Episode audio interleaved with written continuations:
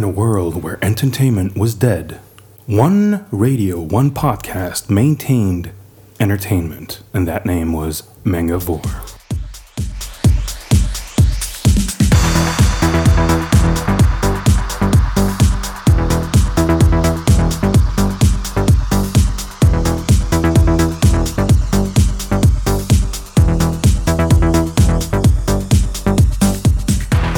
Bonjour à tous et bienvenue pour euh, la thématique mensuelle du podcast mangavore.fr.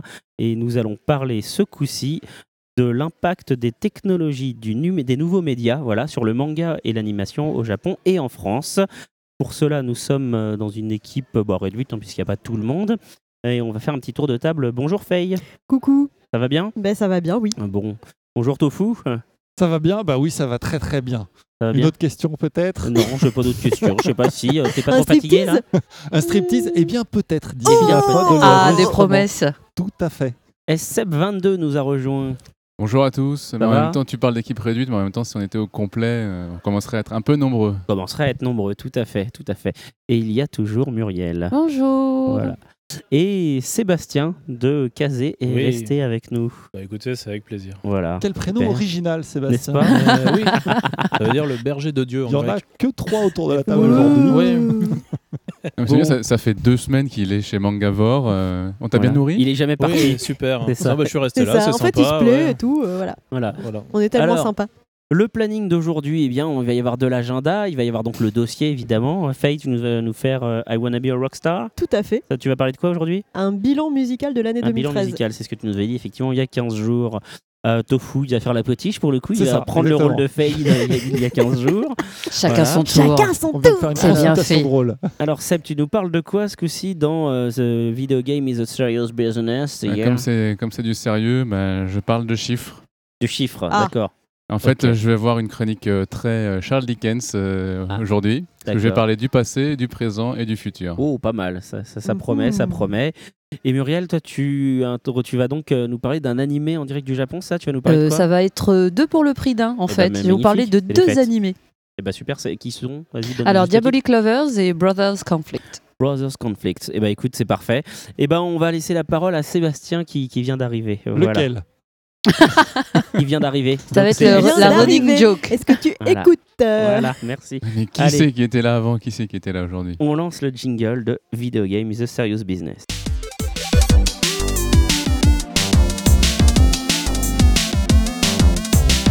Eh bien, pour ma chronique d'aujourd'hui, je vais donc euh, vous parler euh, du passé, du présent et du futur. Je vais commencer par le passé, avec euh, le site Gamecult qui a organisé euh, un- une sorte de, de tournoi de jeux. Ils ont, euh, et ils ont présenté les 64 jeux, une, fait une pré- présélection de 64 jeux, et ont laissé les, euh, leurs lecteurs dés- désigner le meilleur jeu de la génération. D'accord. On parle ici de génération de consoles de salon, euh, Wii, PS3 et Xbox 360. Donc il y avait euh, parmi la sélection, entre autres, euh, Super Mario Galaxy, Gears of War. Je sors mon petit tableau que vous ne pouvez pas voir, mais que mes collègues vont être Ouh, ravis. dis donc. Oh c'est un tableau. Il a bien travaillé, hein. Magnifique C'est magnifique. impression, euh, Mmh, trois il pages est beau. A4. Ouais. Donc euh, en vrac, euh, on a Uncharted 2, on a Castlevania Lord of Shadow, Mirror's Edge, Tomb Raider, celui de 2013, euh, Batman Arkham Asylum, etc. etc. D'accord. Chaque, euh, en fait, ça se passait en termes de duel. Ah oui, d'accord, c'est un peu comme les tournois manga de Manga News, en fait. Exactement.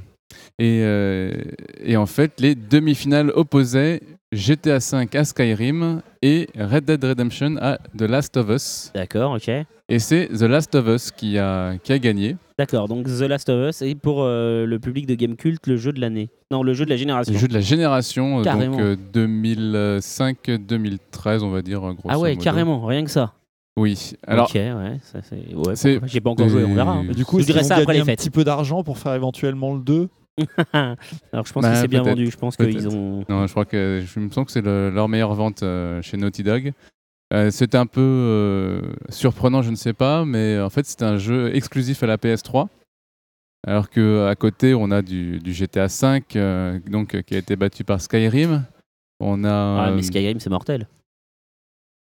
Oui. mais c'est très chronophage. Bah, à 5 aussi, hein, quand même. Il me semble un petit peu moins quand même. Il y a Skyward Sword, Zelda qui a été battu par euh, Metal Gear Solid 4. D'accord. On a euh, donc Donc très- ouais, il y avait vraiment plein plein de jeux et au final du coup ils ont gardé ouais, ce celui-ci qui est euh, qui est effectivement peut-être pas représentatif des, des meilleures ventes. Enfin voilà, c'est pas on- Non, c'est vraiment. euh, mais c'est après c'est le principe de, de duel qui, qui peut très bien faire qu'un qu'un magnifique Super Mario Galaxy a été battu euh, assez, euh, assez rapidement d'ailleurs. d'accord. Il était battu par qui lui du coup? Il a été battu par par Skyrim. Par Skyrim, bah, c'est normal. Bref, du coup, félicitations à The Last of Us. euh, ok, euh, Que nous recevrons, Ah. je crois, le mois prochain. absolument. Non, bah, moi je le reçois à Noël euh, peut-être. Il est sur ma liste, je verrai bien. Bref, ok. Autre chose à nous dire sur le tournoi ou on passe à la suite? Euh, Juste euh, si vous avez Yes. vous euh, des ressentis, je sais pas si euh, à part Seb, Seb j'étais un joueur, mais je sais pas si. euh, je ne Toi, joue pas, Sébastien donc... Je euh, joue pas non plus. Non, non, moi je suis un. Non, non, non, je suis pas vraiment ce qu'on peut appeler un gamer, non. Mais j'ai pas très bien compris le principe, par contre, c'est quoi Les gens votent en fait ou Ouais, Oui. en fait, t'as- t'as- bah vas-y, Bon, excuse-moi. le- le- Non, la vas-y. rédaction a, a fait une présélection et ensuite euh, les gens votaient euh, pour chaque duel. Il y a, ça s'est pas- ça s'est déroulé sur deux ou trois semaines euh, au, mois de, au mois de novembre.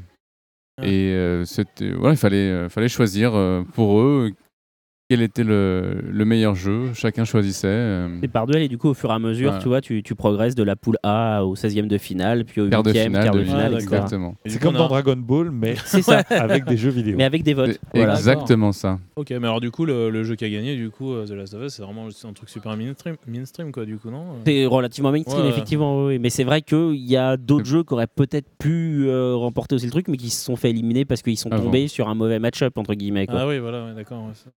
Si, on compare, si, on, si on compare au niveau des, des notes un peu euh, type euh, métacritique, ça, ça se respecte assez bien. On voit que les, les- quand même les, les quatre jeux, les quatre derniers jeux, c'est quand même euh, des gros, euh, gros succès critiques. Au niveau commercial, euh, on a GTA V qui est énorme, Skyrim qui a fait, je crois, dans les 10 millions, Red Dead Redemption qui a fait aussi facile euh, 10 ou 15 millions, et juste The Last of Us qui, je crois, plutôt aux alentours des 5-10 millions. Bah oui, c'est ça, c'est- c'est c'est plus euh, Qui est la seule exclusivité, en fait. confidentiel entre guillemets, Ouais, parce que bon, ouais, ça reste quand même un jeu qui a fait de la pub télé, quoi. Donc euh, voilà. Mm. Mais d'accord, ok, bon, bah voilà, très très bien. Alors, le présent maintenant. Ok. Je vais parler de la Paris Games Week 2013, Ah, qui a été un, un salon qui, euh, qui s'est tenu à la porte de Versailles du 30 octobre au 3 novembre dernier, qui a réuni 245 000 visiteurs contre 212 000 euh, l'année dernière.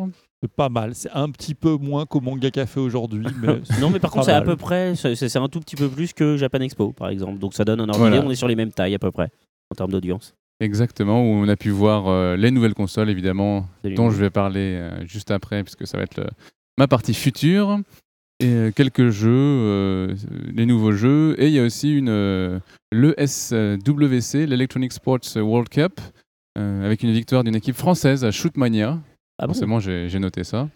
Comme Et euh, voilà. quoi, comme quoi. Bah, on n'est pas mauvais dans le Mais c'est pas du tout de ça dont je vais vous parler. Ah bon Non, je vais vous parler de euh, l'ouverture euh, du premier jour, puisque Activision Il paraît avait... qu'il y a eu beaucoup de monde, non euh, Dès le premier jour, non? Eh oui. Il y a eu Mais des pourquoi? émeutes surtout. Il y a eu des émeutes, ouais, c'est Oui. ça? Ah oui. Activision a, a- a décidé d'offrir 500 exemplaires de son Call of Duty Ghosts en version prestige, valeur de 150 à 200 euros selon les, les sources en fonction de manifestants ou de la police.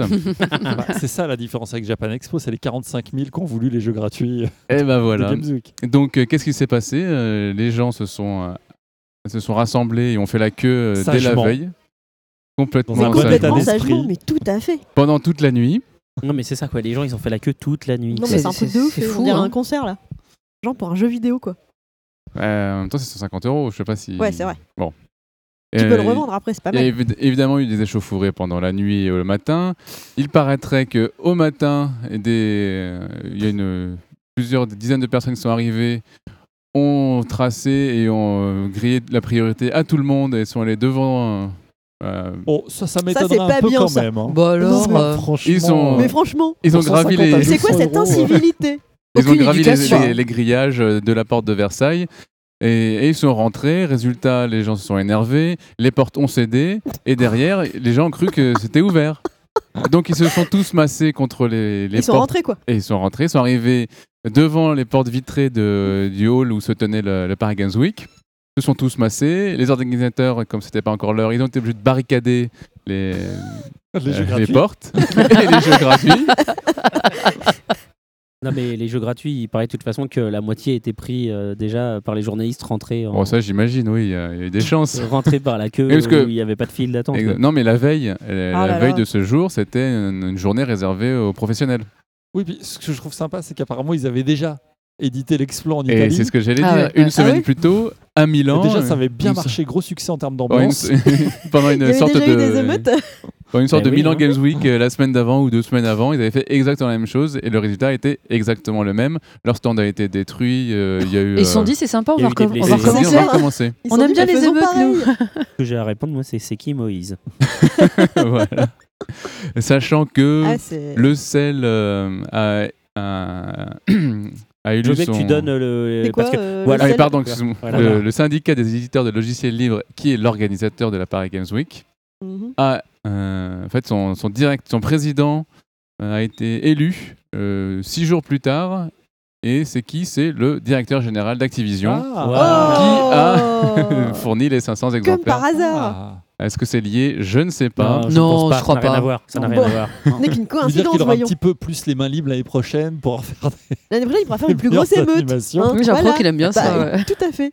Ah, mais on a quand même eu euh, l'intervention de la police et, et des pompiers. Oui, mais laissez la police faire son eux ont eu travail. leur euh, jeu gratuit ou pas? Bah, Et that is the question. avec tous les efforts qu'ils ont déployés, euh, ça a été le minimum. Donc, euh, donc, euh, donc le reste de- du salon s'est très bien déroulé, mais ça Mhm. c'était juste pour moi un, Oui, non, mais un voilà, vrai scandale. c'est juste n'importe quoi de faire. Mais surtout, ce qui est scandaleux, c'est de refaire euh, Mais ouais, une. OP de comme, ça quand tu vois ça. comment ça s'est passé. Bah la- oui, la on apprend de ses erreurs normalement, donc euh, c'est bizarre. Ah, mais c'est parce qu'ils considèrent pas que c'est une erreur. Non, mais pour eux, c'est hyper un, bien, c'est du méga, buzz. euh, c'est du buzz. Bah, voilà. Du buzz négatif. Enfin, je veux dire, des gens qui sont à la voir. communication, euh, c'est Non, parce que du moment on en qu'on parle de toi. Toi, la preuve, là, on C'est en parle vachement depuis bien. 10 minutes. Et puis il y a des gens Donc, du coup qui euh, sont vénères, qui n'ont pas pu l'avoir, donc ils vont aller l'acheter sur eBay, mais qui savaient pas qu'il y avait l'édition Prestige en fait, qui s'y étaient pas intéressés. Donc Voilà. là, ils, ils apprennent, ils l'ont pas, ils vont la prendre. Enfin, tu vois, ça fait Ça parler fait de. vraiment parler. Par C'est du marketing. pour l'image des fans de, Bah voilà, euh, de jeux vidéo et donc du coup par extension de manga et de tout de tout ça c'est pas très bon pour nous parce que euh, ça Voilà. ramène encore euh, à cette image de violence de n'importe quoi de Ouais, et puis Ouais, ça fait donne- ressortir la polémique. Ouais, et puis ça, ça donne quand même une, une triste image aux gens qui étaient déjà hermétiques à ces univers-là exactement du joueur moyen parce que le rapport euh, de l'équipe communication ou marketing euh, ou les deux euh, qui dit on va aller taper dans la gratuité pour attirer des gens si on a affaire à des débordements comme ça parce que bon, on a connu les mêmes pas à ce point-là mais le même genre de, de réflexion sur le Japan Expo par exemple hein, dans le cas de Kazé c'est vrai que du coup ça, ça redore pas le blason du, du gamer qui Non, se retrouve pas. encore une fois à avoir l'image euh, du mec qui est prêt à tuer père et mère pour avoir un truc gratos en gros quoi exactement et mais du- oui hein. Bah et oui, du c'est- coup, euh, bon, c'est vrai que c'est pas. Enfin, je trouve qu'au final, euh, le grand perdant, c'est peut-être bien le- c'est peut-être bien l'utilisateur final. bien quoi. sûr exactement ouais. Ah, c'est le, oui, le plus grand perdant, c'est c'est le monde du- des, des fans de jeux vidéo euh, Voilà. dans son ensemble. quoi. Ouais. Et on enchaîne sur le futur Le futur, c'est évidemment la next-gen, puisque nous sommes le 20 décembre. Les Absolument. consoles euh, sont sorties il y a un mois. Et comme on enregistre le 23 novembre, il faut que je le dise parce que Bien mes sûr. chiffres datent du 22-23 novembre. Qu'est-ce qui s'est passé? La PS4 est sortie le 15 novembre aux USA et le Mhm. 29 novembre en France. ouais La Xbox One est sortie le 22 novembre en France. Enfin, et pas aussi partout dans le monde, même, même si leur monde, pour le 22 novembre, c'est Oui, 13 voilà. pays. leur monde c'est 13 pays exactement mais bon donc alors ça donne quoi vas-y? Ça nous donne- plus que Ah. donne tes chiffres Vas-y. Ça donne 1 million de ventes de- des deux côtés en 24 heures. D'accord ok Ah ouais, donc une égalité à peu près Sauf que, Ah. sauf que la PS4, c- ces chiffres-là ne concernent que l'Amérique du Nord, les Ah oui. États-Unis et Canada, alors que pour la Xbox One, ça concerne tous les pays, euh, les 13 pays dans lesquels elle a été mise en vente. Ah, d'accord Ouais, ok donc il y a quand même un décalage. Voilà, le, on s'attend euh, la semaine prochaine pour nous à la sortie de la PS4 en France, que ce Mhm. soit euh, dans notre pays très disputé. euh, toutes les consoles sont déjà vendues avec les pré-réserva- avec les, ré- Les les précommandes. Exactement. Alors que la sortie hier de la Xbox One a été, on va dire, plus mitigée. Plus calme. un Ouais. peu plus calme, voilà. Bah, sachant qu'en plus, les distributeurs euh, de consoles, je sais pas si, si tu as suivi un peu, mais euh, les distributeurs de consoles euh, ont fait des, des coups un peu tordus aux, aux revendeurs sur, euh, pour, la, pour la PlayStation 4. quoi. Où euh, ils leur ont dit, bah voilà, euh, Oui. tes précommandes, je sais pas si tu comptes en parler ou pas là. Ou On t'est pas en parler, mais, je peux y aller. mais je, je, Ouais, voilà. vu, oui. dire que je les boutiques euh, qui avaient euh, genre récupéré 40 précommandes de PS4 et ben genre 15 jours avant la livraison le distributeur lui fait donc je dis bien le distributeur hein, c'est pas Sony le distributeur dit euh, bah écoute si tu veux tes 40 euh, précommandes et ben il va falloir prendre aussi 4 jeux par console et puis des accessoires et puis des machins et puis des bidules ce qui fait que le mec et si tu me fais pas ça bah du coup t'auras pas toutes tes quantités au lieu d'en avoir 40 t'en auras 10 donc du coup là, la boutique elle est un peu prise à la gorge euh, Ouais. soit elle annule des précommandes et donc elle va perdre des clients soit elle est obligée tout d'un Ouais, coup de sortir voilà, de la sortir, trésorerie de euh, ouf, beaucoup, quoi beaucoup de trésorerie euh, pour, euh, d'un, coup. euh, avec une marge pourrie en plus. Euh, c'est hyper sympa, je trouve, comme démarche, qui est pas du tout du chantage. euh, voilà. Ouais, c'est clair. Bref. Bref, donc j'ai quand même d'autres, euh, d'autres chiffres parce que Ah je ah. vous abreuve toujours de chiffres. Oui, oui, oui, les démarrages- Parce que ton temps commence à arriver euh, à échéance, je crois. Mais vas-y, vas-y. Le démarrage des consoles aux États-Unis. Donc, euh, donc pour rappel, la PS4 a atteint 1 million en un jour. Mhm. Euh, derrière, on a la Xbox, la toute première Xbox qui a atteint 700 000. Ah oui, d'accord, c'est un historique. Je me Ouais, disais, Tain, ils en oui. ont vendu tant que ça, je comprends pas. Moi aussi, je comprenais pas. Juste, je, je parle, euh, voilà. Les Ouais, 10 ouais. premiers jours de la Xbox euh, première du nom euh, euh, ont atteint 700 000, euh, 700 000 D'accord. commandes. La GameCube a atteint euh, 600 000 en 7 jours. Mhm. Et à titre de comparaison, la PS3 en 9 jours avait atteint 200 000 ventes. Ah Ouais, bah faut dire qu'elle est ultra- hors de prix à Elle sa était, sortie. Quoi, elle donc, était à euh, 600 dollars euh, Ouais. là-bas, 600 euros euh, ici, c'était vraiment Oui, très, parce que c'est normal, un euro égale un dollar. hein. On a À peu l'habitude. près. Mais Voilà. hey, il y, a des gens- il y a des gens qui font des choses pires que ça hein, chez Apple. Chez Apple, c'est 1 euro. Enfin, c'est le prix en euros se transforme en prix en dollars plus 100. Voilà, comme ça, c'est très bien, quoi. Voilà. hein. Allez hop. Voilà, mais même la, même la PS2, qui depuis euh, a fait, euh, comme tout le monde le sait ici, bien sûr, 150 millions de ventes dans toute sa carrière. Mais tu le savais, ça, n'est-ce pas? Mais tout à fait. Mais bien voilà. sûr, Ouais, ils m'ont parlé pendant la pause. Bah, Voilà. évidemment. avait atteint à l'époque. Euh, Fais gaffe, t'es en train de les perdre. hein. Les jeux vidéo, c'est pas leur truc. Là, t'es en train de les non, perdre. mais c'est pas grave. 400 000 en 3 jours, ce qui est quand même euh, beaucoup Non, mais on moins va que la aller se pendre en fait. Dis-le tout PS3. de suite. Mais je, je- j'en profite pour rebondir sur ce qu'on avait dit. euh, donc maintenant, il y a.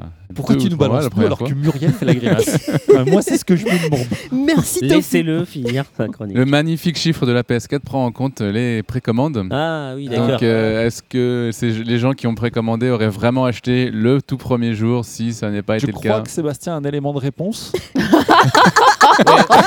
Alors, ça, c'est pas très sympa. Ça, c'est Ça, pas c'est sympa, bas. le pauvre. Bon, je suis déjà d'accord sur à peu près aucun des chiffres que tu as dit, mais bon, je veux pas. On en parlera hors Vas-y, micro. vas-y, polémicon, polémicon. Euh, mais bon, qu'est-ce que qu'est-ce que c'est que ces consoles? Donc, euh, rapidement, on va jouer à quoi? Je te sens troublé. Euh, Non, non, mais rapidement, on va jouer, on va jouer à quoi? On va jouer à quelques exclusivités. Ouais, On va pouvoir faire du, du partage de vidéos, c'est magnifique. euh, ça c'est plutôt ça, c'est pas mal, ça. Pour les youtubeurs, c'est absolument génial. Bon, c'est pas mon cas. Et on va avoir une connexion avec un écran secondaire, donc la Vita euh, pour la PS4 ou un smartphone pour la Xbox One. Tout à fait. Est-ce que tablette pour la Wii U. voilà Est-ce qu'il faut acheter? Euh, Pour moi, il est urgent d'attendre Ouais, grave. parce que les, les jeux sont. Ah, le line-up, il est pourri. Voilà. hein. Je dirais pas pourris. Mais pourquoi parce est sortent des même, consoles si le euh, line-up de jeux est pourri Ça, c'est clair. C'est quoi le Il y a beaucoup de jeux but, qui en sont fait transgénérationnels, c'est-à-dire qui existent à la fois sur les nouvelles et les anciennes consoles. Le gap graphique est pas extraordinaire. Mais, Et les meilleurs mais PC ça, sont déjà meilleurs. Les meilleurs PC sont bien sûr meilleurs, mais ça, maintenant, je pense que c'est c'est Ouais, mais c'était pas le cas au- à la sortie de la PS3. C'est pas encore le cas. Ils sont- elle s'est fait rattraper rapidement, la console. Mm. Mais à sa sortie, elle était quand même meilleure qu'un bon PC. Ouais, Alors que mais, là, euh, un PC moyen, euh, c'est déjà meilleur que la Et Là, c'est PS4. une, c'est une question de, de- de prix, de, recherche et développement, de construction, de, rentabilité. Donc, euh, je pense que ça. ouais, donc, c'est plus pratique, c'est plus fluide, mais euh, pour moi, c'est faut pas vraiment. 400 balles, quoi. ouais, non, il faut vraiment attendre. Notamment, petit truc assez, euh, assez rigolo. Quand on achète une console, il faut mettre à jour. Et parce que si on fait pas ça, on n'a par exemple pas YouTube, on n'a pas de lecteur de, de films ou de MP3 sur la PS4, et sur. Xbox One, on peut pas jouer. D'accord. Donc si t'as pas de connexion à Internet et que t'achètes une Xbox, une Xbox One, tu peux pas jouer. Voilà, en Ah, gros, mais il faut ça. une connexion hein. internet. Ah oui. Ah bon Ah oui. Ah, Disons que c'est oui. En fait, Non. si t'as pas internet, euh, t'es genre t'es dans ta campagne, t'achètes ta super console, t'as pas C'est ça. internet, tu peux pas t'en servir. Et nous, les enfants, ça. sont tous C'est un Tu la brancher sur internet au moment où tu l'achètes. Après, tu peux aller jouer dans ta campagne si tu veux, mais il faut d'abord aller en ville pour l'acheter. D'accord. Grosso modo. Exactement. Donc, euh, Mhm. d'autant plus qu'en décembre, alors pour le moment, il n'y a pas de prix et ça concerne que le Royaume-Uni, mais on peut supposer que ça va se généraliser. Il va y avoir un, un pack. On Mhm. prend la PS4 et la PS Vita. Ouais. Donc, si jamais Sony fait ce pack-là au prix de la Xbox One, ça quand même marquerait un grand, Ah, grand ouais. coup. Ah, ça pourrait être pas Ça mal. pourrait. Là, encore faire plus coup, pencher euh, la balance. Bon. Voilà. Mm. Allez, on va faire un rapide, un rapide pardon, tour de table euh, à partir de ce que vous avez et de ce que vous pouvez avoir vu ailleurs. Euh, Xbox euh, One ou PS4 Ah mais vas-y, c'est rapide, c'est tout, on s'en Bah, ni fiche. l'un ni l'autre. Ok, Moi, mon frère, il m'a dit c'était la Xbox qu'il fallait acheter. d'accord. Alors, du Non, coup, mais toi, arrête de parler ah, de ton comme frère. mon frère, il m'a dit, et qu'il est bien plus passionné et érudit que moi sur la question, et qu'il l'a depuis hier, et qu'il a promis beaucoup de nuits blanches à sa moitié. Du coup, Je tu fais. pense qu'elle est bien. D'accord. Et donc, tu vas aller l'essayer chez lui? Oui, tout à fait. Ah, ah. Euh, bah, j'avoue que j'ai pas d'avis. euh, j'ai été convaincu euh, ni par l'un ni par l'autre. Mais on n'a pas parlé de Nintendo, c'est normal. Enfin, je suis Ouais, moi, parce qu'elle est déjà sortie depuis un an. Ah d'accord, c'est pour ça. Bah, d'accord, voilà. Bah, Mais euh, mais je Non. peux voter pour Nintendo quand même. Ah, Ah ouais, bah, tout à fait le droit. Donc, tu D'autant Wii U, plus, toi. voilà, plus que euh, Mario- Super Mario 3D World euh, Voilà, sort incessamment. C'est ce que je sous-entendais en fait. Exactement. Mario Kart 8. Mario Kart 8. Voilà. Et que sur 3DS, on a Zelda et Professeur Layton. Exactement. Alors ça, toi, Xbox One ou PS4 Bah, moi, je suis faible. Je suis déjà abonné au PS Plus, donc euh, je D'accord. vais rester Donc chez Sony. PS4. Et Bah, toi, moi, Marie je joue pas euh, ni l'un ni l'autre, mais Mmh. j'aurais tendance à la Wii, moi. Je préférais la Wii. D'accord, ok. Et moi, ce sera bah, ça, Wii U, mais effectivement, comme la question c'était PS4 euh, ou Xbox One, probablement PS4. Voilà. Donc, euh, et autre chose ou c'est fini Seb? Non, Euh, c'est bon. Eh ben écoute, merci. Merci pour cette chronique chiffrée. Tu ne nous avais pas menti. Donc, euh, voilà. Le dossier du mois. Alors, je tiens à prévenir tout de suite, j'ai eu un gros plantage de disque dur et je n'ai pas la dernière version de mon document avec le dossier. Donc j'avais fait un super tableau avec un récap sur des chiffres de vente des magazines de pré-pub. Et bah tout ça, ça a sauté. Moins de chiffres. super. Oh non, coup, je tu vas suis faire malheureux. Oui, il y, a Comment il y en a un qui tu va vas être faire de malheureux. tête. Bah non, je vais pas du tout le faire de tête, mais Tu effectivement, vas je vais pas le faire du tout, en fait. Non, non. Mais alors, l'idée, effectivement, c'était d'aborder un peu le- discuter. le fait, bah, on va discuter, c'est ça. Non, mais l'idée, c'est de, voir un peu comment le paysage a changé ces 15 dernières années, euh, avec l'émergence, entre autres, au Japon du manga numérique sur téléphone portable, même si chez nous, sur portable, ça prend absolument pas. Mais on a à la place l'émergence toute récente de Manga by Isneo. On en a parlé il y a 15 jours euh, dans les news. euh, qui est donc une plateforme commune qui regroupe quatre éditeurs, à savoir Kazemanga, Kana, euh, Sakka et Pika, si je dis pas de bêtises, voilà. Et où les, euh, les mangas du coup sont disponibles à 4,49€ et euh, du coup après on peut les avoir sur portable, sur tablette et grosso modo sur liseuse. Je crois qu'ils sont disponibles sur la Kobo aussi, je crois. Ouais, ah ouais, ils sont. Ouais. C'est ce que Ah, ça, c'est ouais. une bonne nouvelle. J'ai cru avoir lu un- Cool. une news comme ça Tout quelque fait, ouais. part. Absolument, j'ai fait une news sur Mangavore euh, à ce sujet, on, on est bien d'accord. Donc, non, mais le fait est que, alors pour rappel, le, le cycle de vie d'un manga au Japon, c'est qu'un manga il est dessiné et publié dans un magazine de prépublication et que quand il marche bien, le magazine de prépublication, on sort un volume relié, les mangas que vous achetez tous les mois chez vos libraires ou que vous achèterez du coup sur Manga by Isneo. Euh, et ensuite, si ça marche bien, on produit un animé qui est diffusé à la télé, puis qui sort en DVD. Et si ça marche bien, on fait aussi un jeu vidéo, on fait des goodies, on fait des figurines, des t-shirts, des mugs, et ce que vous voulez?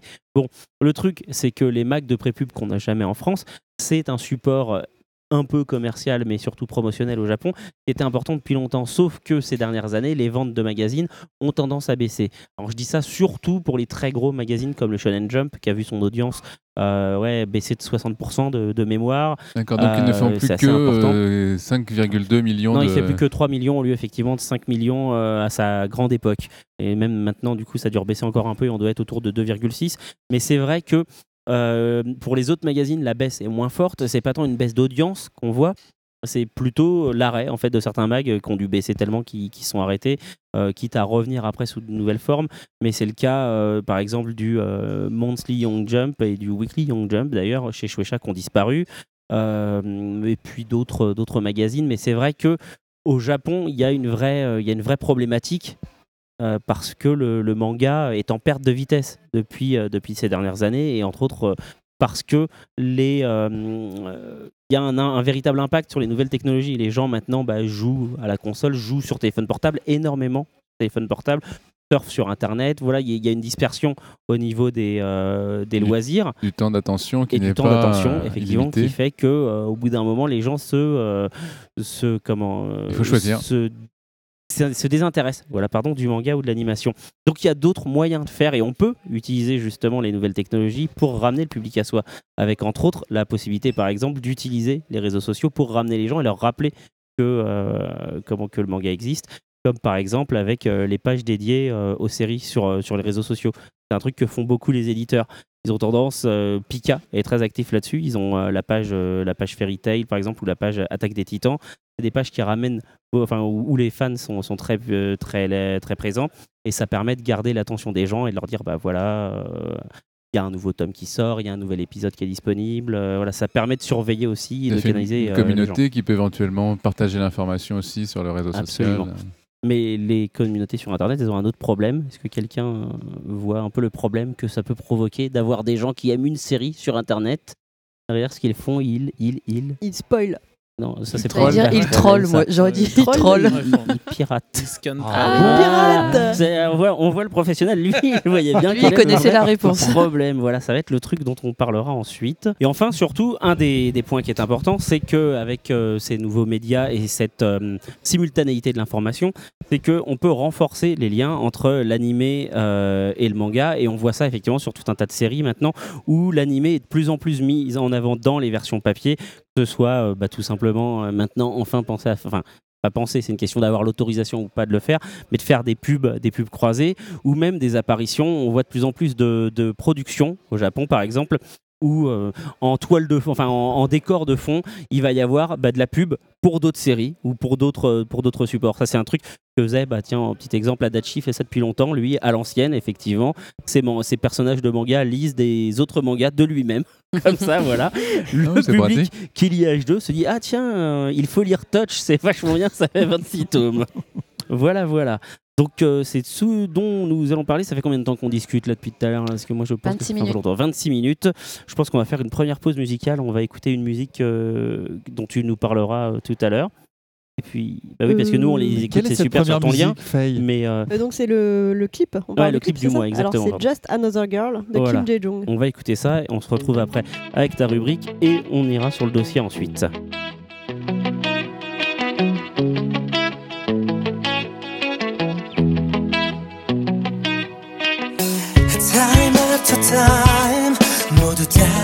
내 탓이야. And don't ask me why. 난 볼 수 없으니. 난 지금 my love 바뀔 거라 했지만 난 그렇지가 않아 그럼 네 착각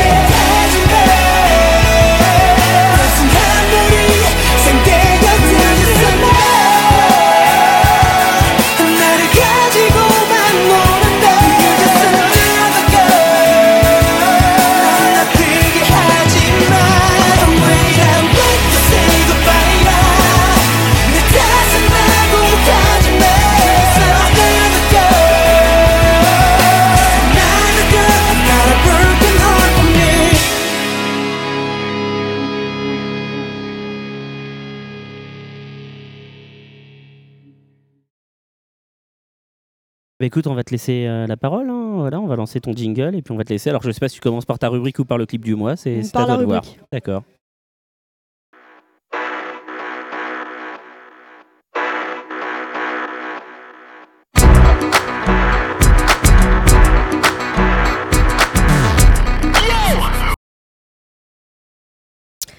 Alors donc ce mois-ci, comme nous sommes le 20 décembre, euh, donc je propose de faire une chronique bilan en fait de l'année musicale euh, japonaise et coréenne euh, en France.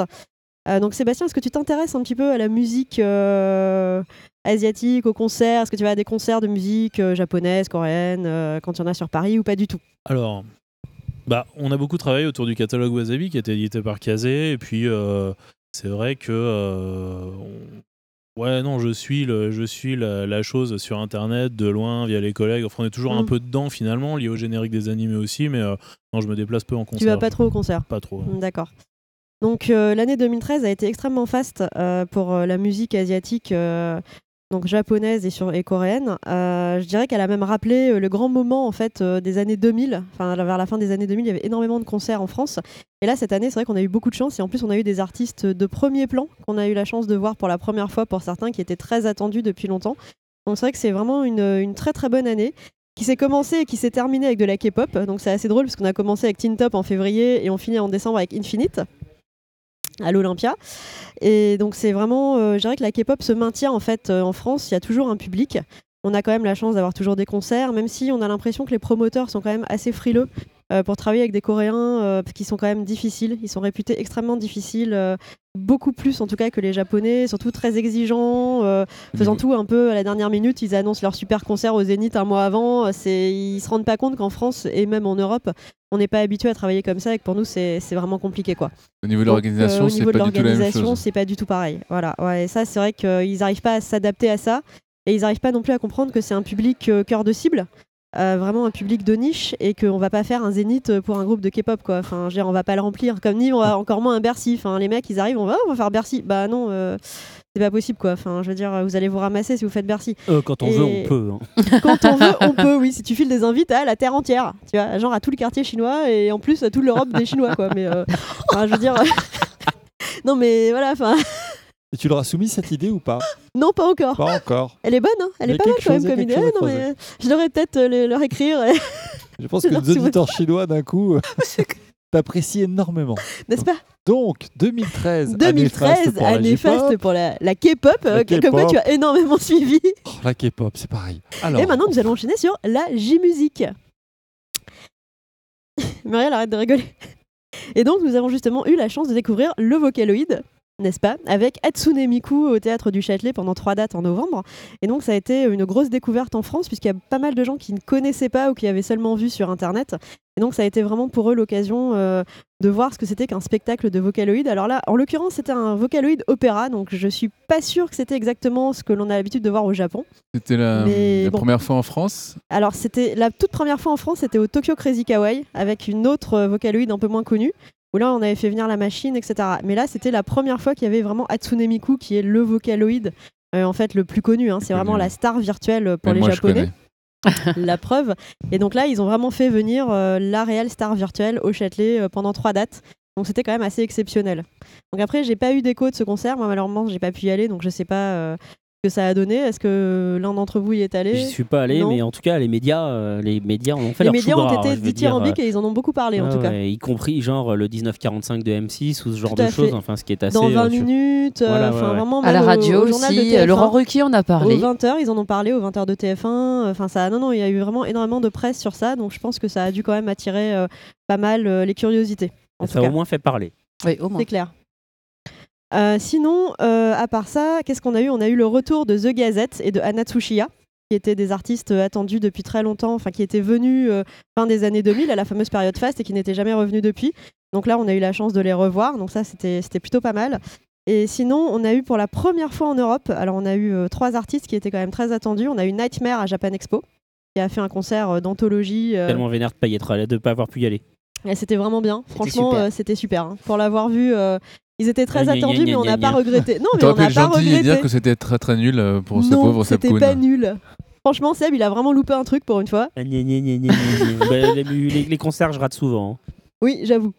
Ah ouais, souvent, je travaille sur un stand, je suis pas dispo. Quoi. À Japan Expo, mais les autres, tu pourrais faire un Ah effort et venir. Ah oui, mais c'est autre chose. Ah bah, j'y suis allé. Je suis allé voir euh, comment il s'appelle. Tiens, t'en as pas encore parlé, mais euh, euh, Akino Arai. Ah oui, c'est vrai, bah non, j'avais Ah pas oui. prévu d'en parler en fait. Ah bah voilà, tu vois, et pourtant c'était vachement bien. Bon bah voilà. Merci Sébastien. Euh, donc sinon, il y a eu Spire au Tokyo Crazy Kawaii. Ah, alors que ça, on s'en fout, tu vois. Mais non, Muriel, elle est venue. euh, Je suis venue, j'ai vu et j'ai aimé. voilà. Ah, parce que Et- Muriel, c'est une référence donc. Ah bah écoute, Attends, c'est la euh, seule oui. autre fille. J'apprends, je connais pas Ça- Muriel. ça donc te je m'intéresse, gêne je- Non, mais pour Pose ça. la Ouais, question, ouais, il se ouais. cultive. Attends, Donc euh, Muriel, vas-y, qu'est-ce que tu en as pensé de Mais Spire j'ai trouvé ça très bien, c'était une découverte, je ne C'était connaissais vraiment pas sympa, et ouais. c'était bien rythmé, euh, il y avait de l'énergie, c'était péchu, j'ai beaucoup aimé. Bon. Par rapport à Beyoncé, ça se situe où? Bon, toi, je ne te réponds pas. Non, mais t'as décidé de me pourrir Voilà. ma chronique. Quand je dis rien, ça y est. on me dit que Je vote pour qu'on l'exclue. Al n'est pas là, voilà. Donc, C'est ni. Al ni Atanor. Ni Al ni bon. Atanor, voilà, exactement. Et donc, l'autre groupe qui est venu pour la première fois en Europe, et là c'était la tournée triomphale de l'année, c'était One Ok Rock. Rock. Où Muriel est venue aussi. Ah, j'ai adoré. Eh oui. Non, mais il y en a au moins Bon. une qui participe dans Oui, cette il y en a au Non, moins mais une qui c'est, n'a pas de euh, vie sociale, manifestement, et qui veut dispo- être disponible pour tes concerts pourris. Alors justement, je vais te dire, aller Non. dans un concert, c'est avoir une vie sociale. Ah, hein. Faut, que Un tu, euh, pourri, faut que tu redéfinisses. En fait, euh, en fait, le truc, le truc c'est qu'en fait, je t'en voulais pas personnellement, t'es juste une victime collatérale. C'était juste je vois ça, je m'en prends plein la figure. euh. C'est ça, voilà. Mais non, ça, fait partie de ma vie sociale d'aller dans les concerts. Tout à fait, parce qu'en fait, les concerts c'est vachement sympa. Il y a un bar. Exactement. Tout à fait. Et voilà, les beaux Scoop, gosses. ah ouais, Scoop, vous savez C'est pour ça désormais qu'il y qu'il y va. a autre chose qui intéresse Faye dans la vie que les beaux gosses, les bars. Tout à fait. Tout à fait. C'est pour ça qu'elle adore les host clubs. C'est un bar où il y Bah, a des beaux gosses. sont exactement. paradis. Deux en un, enfin, ça- Voilà, c'est c'est un le concept deux de meilleur ouf. des Mais c'est ça, c'est le super concept. Exactement. Alors que moi, je suis plus bar à chat, tu vois. Il y a des chats, il y a à c'est boire. ça, alors, j'ai du eu coup, peur je quand il a commencé. Oui, moi passe des aussi. soirées super sympas. Bref, elle, elle auto. La morale est flingue sauve, sa- hein. Voilà, sa j'ai auto-flingué ma chronique complètement. Bon, pas du tout, elle est très Donc, intéressante. et en mars, qu'est-ce qu'il y a donc, eu euh, les 12 mois là, j'avais pas suivi. non, là en fait, j'ai fini et donc j'allais dire. Et donc, euh, c'était le bilan de l'année Mais alors, 2013. et, et- et ton bilan à toi, très personnel, c'est quoi le concert événement que tu as trouvé super génial en 2013 Moi, le concert événement. Euh... Ah, rien, j'ai tous trouvé pourris. Mais il y avait à boire. Eddie Mitchell? Bah, merci Faye. Donc à partir du mois prochain, je crois que tu nous fais une Non, non, non, sur non, les alors bars à non, Paris. je tiens à dire que moi, les concerts événements, Mais quelle mauvaise langue. Elle va tous les euh, trouver bien. franchement, euh, moi, c'était plutôt Infinite. D'accord. De D'accord. voir Infinite, euh, la K-pop. C'était Voilà. l'événement pour cette année. Et du Tout coup, à fait. projetons-nous dans le futur. Est-ce qu'il y en a déjà un que tu attends en salivant d'impatience Tout pour les à fait. prochaines? Ah Ah voilà, J'attends la tournée de Alors, quand je Miyavi. sabote, on me Ah, dit. on- Miyavi, d'accord. Ouais. Alors là, je suis tout à fait avec toi. J'adore Miyavi. Euh, non, moi, j'aime pas particulièrement, mais euh, je veux dire. euh, Bah pourquoi tu les attends alors? parce que c'est Miyavi. Pour leur dire. Parce qu'ils Pour sont leur beaux dire gosses que je les Non, aime mais pas. c'est pas le lait, c'est un gars. Ah oui, pardon. Et il est beau gosse, c'est ça Il aura Ah il est boire plutôt stylé. Ah, plutôt stylé. Mais alors, Ouais. attends, c'est- non mais s'il est juste plutôt stylé et que t'aimes pas Il joue spécialement ce super qu'il- bien de la guitare. Ah, bon, Ah, voilà, d'accord, quand ok. même. C'est un Ah, parce guitariste que là, je de fou comprenais pas furieux. quoi. Ah et moi c'est- j'adore euh, enfin sa manière de, de jouer de la guitare quoi. Franchement, il joue D'accord. vraiment très très bien et c'est vraiment un très grand guitariste. Et donc il va faire sa tournée mondiale euh, l'année prochaine qui s'appelle Slap the World Tour et il va passer à Paris à la Cigale le 14 mars. D'accord. Voilà, donc ça j'y serai et il y a aussi mais, Jupiter. mais nous aussi, on y sera. Hein, Bah, Sébastien, on y Ah, sera. vous y serez, La vous date serez au bar, vous. Vous serez au bar, je On crois. sera, on y sera. on sera au bar royal. Moi, on ce y jour-là, sera. je serai à la fourmi. Tu seras quoi Ok, À la à la fourmi. cigale, à la fourmi. Ah, mais il y a un bar juste Non à mais il y a un c'est- c'est bar, juste à côté, qui hein. s'appelle La Fourmi. hein, C'est ça, hein. Juste, bah, c'est ça, il nous dit Il faut il sera suivre. là-bas. Voilà. Et sinon il y a également Jupiter qui a annoncé euh, une tournée en Europe et ils seront donc en dédicace à Paris Manga. Euh, Ah. donc euh, le premier week-end de février. J'aime bien leur single, effectivement, la cuisse. Et, euh, non mais vous voulez la vraiment cuisse de plomber Jupiter. Ah là là. Oh Oh, non, tard, fallait me dire que le thème de l'émission c'était l'humour pourri. C'est quoi. ça. Tu vois, Ah bah, Tout tout à l'heure, tu m'as demandé de te dire si c'était chiant. Bah là, c'est chiant. là, c'est chiant. La vérité sort de la bouche de alors, tofu. Il y a un, un groupe, alors un artiste, alors là j'ai découvert ça euh, ce matin en préparant cet agenda. Donc Alors on déjà, euh, je sais absolument pas comment ça se prononce. Allez, t'essayes. Ça s'écrit, bah je sais pas, ça s'écrit I-AI. Alors euh, je sais pas, euh, voilà. Donc si quelqu'un a une idée, aïe aïe, aïe, euh, voilà. Donc ils seront le 16 janvier à Roubaix et le 24 janvier à Paris. Alors je sais pas ce qu'ils vont Dans faire un à bar Roubaix punk. ceux-là. Franchement je me suis La posé la question, je me suis dit mais qu'est-ce qu'ils vont faire à Roubaix? Ils se sont perdus. Enfin bref. non mais bon, euh, pas, pour des Ok, japonais non, tu te mais dis. ok. euh, Oui, quand c'est même bizarre. Roubaix, c'est Voilà, c'est Roubaix, pas très c'est- vendeur. Voilà, c'est pas super vendeur. Je quoi. crois que là, on a réussi à faire rêver On un peut, petit peu euh, Sébastien, notre invité. Voilà, on peut saluer tous les Chinois de Roubaix. Parce que, euh, vraiment, c'est le Pour dernier, le coup, C'est le dernier podcast qu'ils écoutent. euh, on en plein voilà. la figure. Au revoir. On vous aimait bien pourtant. Et donc, on va finir sur le clip du mois que seuls eux deux ont regardé. Non, eux deux ont regardé. Non, Non, même pas, moi, il j'ai est dit parti. non. Non, Mais non, il n'y a est que, parti. y a plus que toi, moi, en laisse fait. tomber. Donc voilà, qui Oh, le s'appelle. fail. C'est pas la rubrique Le de fail, fail c'est la rubrique de. Ouais, voilà. Le fail de fail. Là aussi, c'est chiant. Oh, c'est petit ça. Oh là, non, c'est Ouais, méchant. bah, Désolé, petit, c'est euh. réutiliser les blagues des autres, c'est mal. c'est péché. Donc voilà, donc le clip du mois qui était donc Just Another Girl que nous venons d'écouter. Ouais. donc Muriel, ouais. qu'en as-tu pensé vu que tu es la seule à vu euh, moi j'ai trouvé le clip très stylé. euh, voilà, j'aime bien. Il fait son rebelle à un moment. Il fume. Pas, il fume. Oh mon dieu, Il fume, il ça m'a trop choqué. Mais sinon, Oh là euh, là. si on parle que du, du single, ben, je suis agréablement surprise parce que je trouve que ça, c'est de la bonne pop, ça y a un bon son et ça ressemble pas trop à. Non. Alors il faut savoir que Kim Jae-jung c'est quand même un ancien des BSK. Donc euh, Ah à la bah base, ouais, du coup, Ouais. Ouais. attention. forcément. Ok. Voilà, à la base il y a du lourd hein, quand même. Donc euh, c'était. Attends, Sans c'était. oublier les putsch. Et est-ce qu'il est plus beau gosse que dans l'autre clip Non, mais d'avant je- ou ça se maintient Ouais, par rapport à J-Dragon. là. Il est de plus en plus beau, prends-en de la graine. Non, mais ouais, par rapport à J-Dragon. Non, moi je arrivé à préfère. G-Dragon. D'accord, ok. Ouais. Bah il est quand même vachement plus sulfureux G-Dragon. Ah hein, oui, Kim bah, Jae-jung. On va que- pas se disputer, alors moi je préfère Jejong. Eh bah voilà, Et ça bah tombe bien. voilà. Chacun ses. C'est parfait. Chacune le sien. Voilà, donc, euh, donc voilà, donc c'était la chronique euh, musique hein, Bah, en forme de super. bilan, euh, voilà, qui a été euh, c'était de grosses blagues euh, Mais sympathiques. bien, euh, voilà. c'était bien. Comme d'habitude. voilà, tout à fait. Donc voilà, donc euh, moi je dis rendez-vous en 2014 pour voir si l'année 2014 sera aussi faste au niveau musical que l'année Et 2013. bah carrément, rendez-vous en Tiens, bah. 2014. Voilà. Date est prise. Bon, voilà. Et ben on va enchaîner sur le dossier, hein, sur cette espèce d'échange, hein, en fait. Et comme on, il nous reste plus beaucoup de temps, on va essayer un peu de recentrer ça plutôt et, euh, et voir qu'est-ce qui se passe. D'accord, ok. L'invité est mort de rire. Mais il euh, a raison, il a, ri- il Je crois qu'il a envie de voir le clip de Jejong. la Ça fait chronique plaisir. musique, euh, Ouais, ça l'a- ça l'a mis en voilà, joie. c'est ça. ça a eu du succès. Hein. Tu vois, tu as un effet bénéfique euh, sur les invités. Donc c'est pas. euh, voilà. non pas mais c'est bien. Voilà. Non mais comme quoi, il faut venir écouter ma chronique. Tout à fait, ça, ça rend heureux. Voilà. n'est-ce pas? Moi, je pense qu'on va se faire une espèce de futuring la prochaine fois avec ma chronique. Allons-y, avançons. Non mais il y a pas de souci, il y a pas de souci. Le dossier du mois. Donc c'est vrai que si, si on regarde un peu comment ça fonctionnait avant, avant l'avènement d'Internet, alors je pense qu'il y a au moins un auditeur sur deux qui ne, gros- qui ne voit même pas de quoi je parle, puisqu'il est né avec Internet. Ouais. Euh, mais il y a eu une époque où ce qui se passait au Japon, personne ne le savait, où on le découvrait très rarement. Sébastien, tu sais de quoi je parle, je pense. Toi Tout aussi, tu as vécu ça. Effectivement. Voilà. Euh, ouais, bah. euh, bah oui, non, en fait, les, les- les- les génériques des animés étant, étant localisés dans la langue de destination en français pour ce qui, qui nous occupe, effectivement, c'était assez rare d'avoir accès aux, aux œuvres originales. Quant aux artistes qui n'étaient pas liés à l'animé, alors là, c'était quasiment. euh, Exactement. dire, euh, voilà. Et c'était une époque où, bah voilà, oui, les séries, comme tu le dis, elles étaient francisées, vraiment Ouais. jusqu'au bout. Les prénoms étaient changés, les noms Bien des sûr. séries, Olivier Euh, les Tom. lieux, Olivier Tom, voilà, euh, Lucie l'amour et rock'n'roll qui se passe à Paris, voilà, hein, ils prennent le train pour aller de Marseille à Paris euh, Ouais. avec la tour de Tokyo derrière, mais non, c'est la tour Tout Eiffel. en franc. Voilà. Non, Mais c'est une époque où on connaissait pas les magazines de pré-pub, on savait, voilà, on- après, avec l'émergence d'Internet, on a commencé à savoir ce qui se passe là-bas, mais c'était encore assez, euh, sinon mystérieux, c'était il y avait au moins un délai. C'est-à-dire que, oui, on savait qu'il y avait des nouvelles séries qui arrivaient éventuellement, on savait que euh, tel auteur allait démarrer tel projet, on savait que tel éditeur français allait avoir telle série, mais il y avait quand même un délai. Il y a encore quelques années, euh, il fallait compter 2-3 ans entre le moment où euh, un animé ou un manga publié au Japon euh, arrive en France. Quoi. Entre le moment où on- la série démarre, on voit qu'elle a l'air bien, l'éditeur fait la demande, obtient le contrat, Ouais. fait sa traduction, publie ou édite le fichier si c'est de l'animé, bref, bon voilà, édite le, imprime le bouquin ou fasse le DVD. Bam, tout ça, ça, c'était des délais incompressibles. Ouais, et puis le transfert des fichiers, c'est-à-dire qu'on recevait quand même des, des, des- des cassettes vidéo euh, lourdes et, et longues à produire et à copier par, euh, par la poste, par avion qui arrivait. euh. Enfin bon, c'était tout était, il y avait des lourdeurs, je dirais, logistiques. euh, et, euh, et aussi, euh, comment dire, un monde professionnel qui n'était pas prêt à cœur, parce que la francisation des séries, ça a finalement permis une pénétration.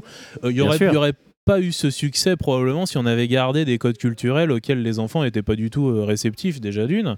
Et de deux, moi je me rappelle très bien des, des acheteurs, même, c'est-à-dire ceux qui achètent au Japon pour une exploitation dans le pays, qui étaient face à des catalogues énormes, euh, hyper, euh, pas du tout user-friendly, euh, euh, avec euh, une, juste une traduction des- de l'offre du catalogue de séries japonais euh, en anglais et euh, sans savoir quoi choisir. C'était au pif, on choisissait une série. Enfin, voilà, il y fond, avait, ouais. il y avait pas de connaissance non plus euh, Du marché, des- quoi. bah, du marché par les acteurs historiques aussi, parce que c'est vrai que il a fallu expliquer aux gens ce que c'était quoi à un moment donné. Bien sûr. Ouais. Sauf que bah du coup voilà avec l'émergence d'internet on est passé sur un nouveau modèle où il y avait des gens bah, qui étaient au Japon qui scannaient des mags éventuellement ou qui ripaient des, émissions de télé qui les mettaient sur, euh, à disposition. Donc euh, partant souvent du- d'une très bonne intention hein, le but étant de faire découvrir des choses euh, au monde hein. Il y a toutes les teams de Scantrad qui se sont créées par exemple leur but c'était pas de s'enrichir puisque elles mettaient à disposition leur, euh, comment leur travail gratuitement le but c'était plutôt de dire bah regardez à côté de euh, Dragon Ball Ranma Mi Naruto et les autres GTO, voilà ce que vous ratez comme œuvres qui sont potentiellement intéressantes ou machin. Voilà ce qui est publié dans le magazine et puis qui sortira probablement jamais en série, en série comment reliée en France parce que c'est trop, c'est trop segmentant. Et et pareil pour l'animé. Sur l'animé, on a vu découvrir du coup des séries bah, qui n'étaient pas, voilà, qui étaient pas intéressantes euh, économiquement parlant pour les éditeurs français. Donc les mecs ils se sont dit bah moi j'ai quand même envie de la voir. Ils la, tra- ils la faisaient traduire et puis ils la mettaient sur internet. Sauf que ça, bah, en fait, ça a induit un nouveau type de comportement auprès du public. Et maintenant, on est dans une démarche où, en fait, euh, ne serait-ce qu'attendre 5 jours, bah, tu vois, c'est la discussion qu'on avait il y a 15 jours dans, l'émission sur le truc, c'est qu'un un, un, comment, un, un décalage en J plus 14 avec le Japon, on trouve ça intolérable, en fait.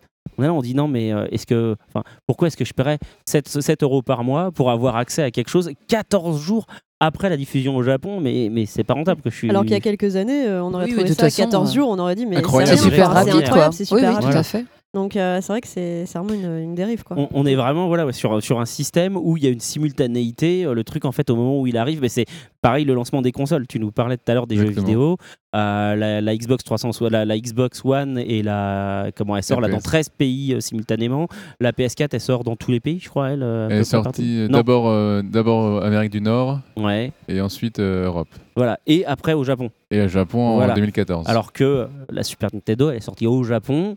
et deux ans genre, plus tard, Un an après elle est sortie aux États-Unis Mm. et deux ans après ouais euh, en Europe. on quoi. en parlait euh, Et, effectivement euh, déjà. On est vraiment dans, dans un truc, on, est, on est vraiment dans un, et c'est vraiment les nouvelles technologies qui ont changé, euh, qui ont la changé tout ça, en fait. la mon- Mais la mondialisation, elle est là parce que justement Mm. avec la, les, Notamment les- avec les nouvelles technologies. voilà exactement, parce que du coup il y a une instantanéité des choses quoi.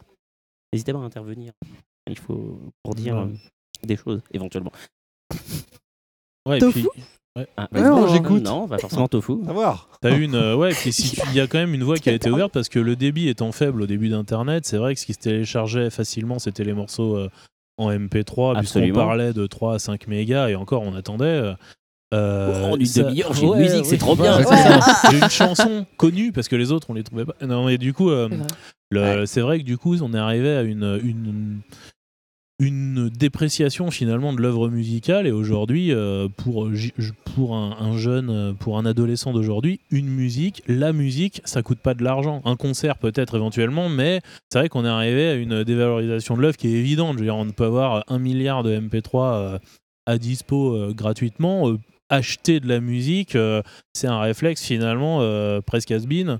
Euh, et du coup, faut absolument que les contenus et les œuvres et les contenus artistiques, notamment euh, euh, ceux qui sont en péril, comme ceux qui sont consommés par les acteurs d'Internet, qui sont justement dans cette mouvance-là, euh, restent euh, valorisés, qu'on explique aux gens pourquoi c'est une œuvre et pourquoi ça doit pas euh, arriver à une, une espèce de non-valeur, parce que ça conduirait du coup à la mort du, de- du média. Quoi. Oui, alors ju- juste, moi je Ouais. fais vraiment une différence entre la musique, qui est un bon exemple, Mm. et euh, les autres médias comme les dessins animés, euh, les mangas, etc. Parce que sur la musique, par exemple, il y a une étude qui a été faite et qui montrait que les gens, globalement, ont un budget culturel et que s'ils le dépensent plus aujourd'hui dans les achats de musique en elle-même, par contre, ils le dépensent beaucoup plus en concert et en merchandising, chose qu'ils ne faisaient pas avant. Oui, mais chose qui existe heureusement. Mais bon, moi j'ai plein d'amis qui sont artistes et qui font de la musique et qui sont euh, musiciens. Effectivement, aujourd'hui, euh, tu peux acheter le, le- le CD à la fin du concert comme un souvenir, euh, genre j'y étais. C'est utilisé comme un support marketing ou promotionnel justement pour vendre Ouais, le ça, concert. ça. Ça a changé de. Mais ça a dans changé. le cas d'un animé ou Ah, d'un film, on C'est est quand même. c'est pour ça que c'est pas du tout, à mon sens, les mêmes dangers parce que voilà, Mm. sur le marché de l'anime et de Mm. la bande dessinée, moi je pense qu'ils sont plus fragiles Ouais. euh, pour, se, pour trouver des, des dividendes extérieurs que, euh, Ouais. que la musique. Oui, bah La oui, musique, voilà. un artiste Oui, oui. fait de la musique et à partir du moment où il fait des, des concerts, il arrivera à avoir un moyen de, sub- de, de- de subsistance. Alors que pour euh, l'anime Ouais, ouais. et les mangas, effectivement, moi j'ai plus peur d'un appauvrissement à terme. Ouais, je suis d'accord sur le modèle économique, effectivement. Moi, je parlais plus donc du rapport à la création, quoi. C'est-à-dire dans les états d'esprit, le fait de dire, une... moi, ce qui me fait un peu peur, c'est le fait de dire une création, une œuvre de l'esprit ne vaut plus de l'argent. Après, Voilà. Moi, je- enfin, on a déjà parlé aussi sur le piratage. J'ai l'impression qu'on est passé d'un extrême à un autre sur la musique principalement, Ouais. où il y a eu euh, d'excellents reportages sur Arte là-dessus qui montraient que la musique avec l'émergence euh, du CD avait mais explosé et que les maisons de disques s'étaient enrichies de manière euh, incroyable et qu'au contraire avec l'avènement du piratage on était parti dans l'autre excès ceci étant l'autre excès pouvait amener une valeur positive Ouais. en tout cas sur la musique vraiment, hein, parce que je sais parler d'eux, à savoir que euh, après avoir eu des années et des années d'artistes jetables et qui n'étaient pas forcément très euh, bosseurs, très inspirés et qui n'étaient, enfin voilà, qui se jetaient pas euh, forcément sur les routes pour faire des concerts, ce qui était le cas avant l'arrivée du CD. Ouais, où la musique, les musiciens étaient plus professionnels entre guillemets. Mmh. Euh, voilà, peut-être qu'on reviendra à une classe d'artistes qui seront un peu plus un peu plus alertes que Tu veux dire que le piratage aurait assaini le milieu Ah non, des pas du tout, pas du tout. Alors vra- vraiment, lo- Raté. loin de moi de faire des euh, Non, le, le- une le- conclusion là-dessus, d'autant que les, les reportages que j'ai pu voir euh, témoignent de ma seule culture sur le sujet. Je pense vraiment pas avoir tous Ouais. les éléments de réflexion. Oui, Moi, je, puis je participais à, des, à pas mal de, de- de CD pour toute la partie visuelle, etc., de labels indépendants.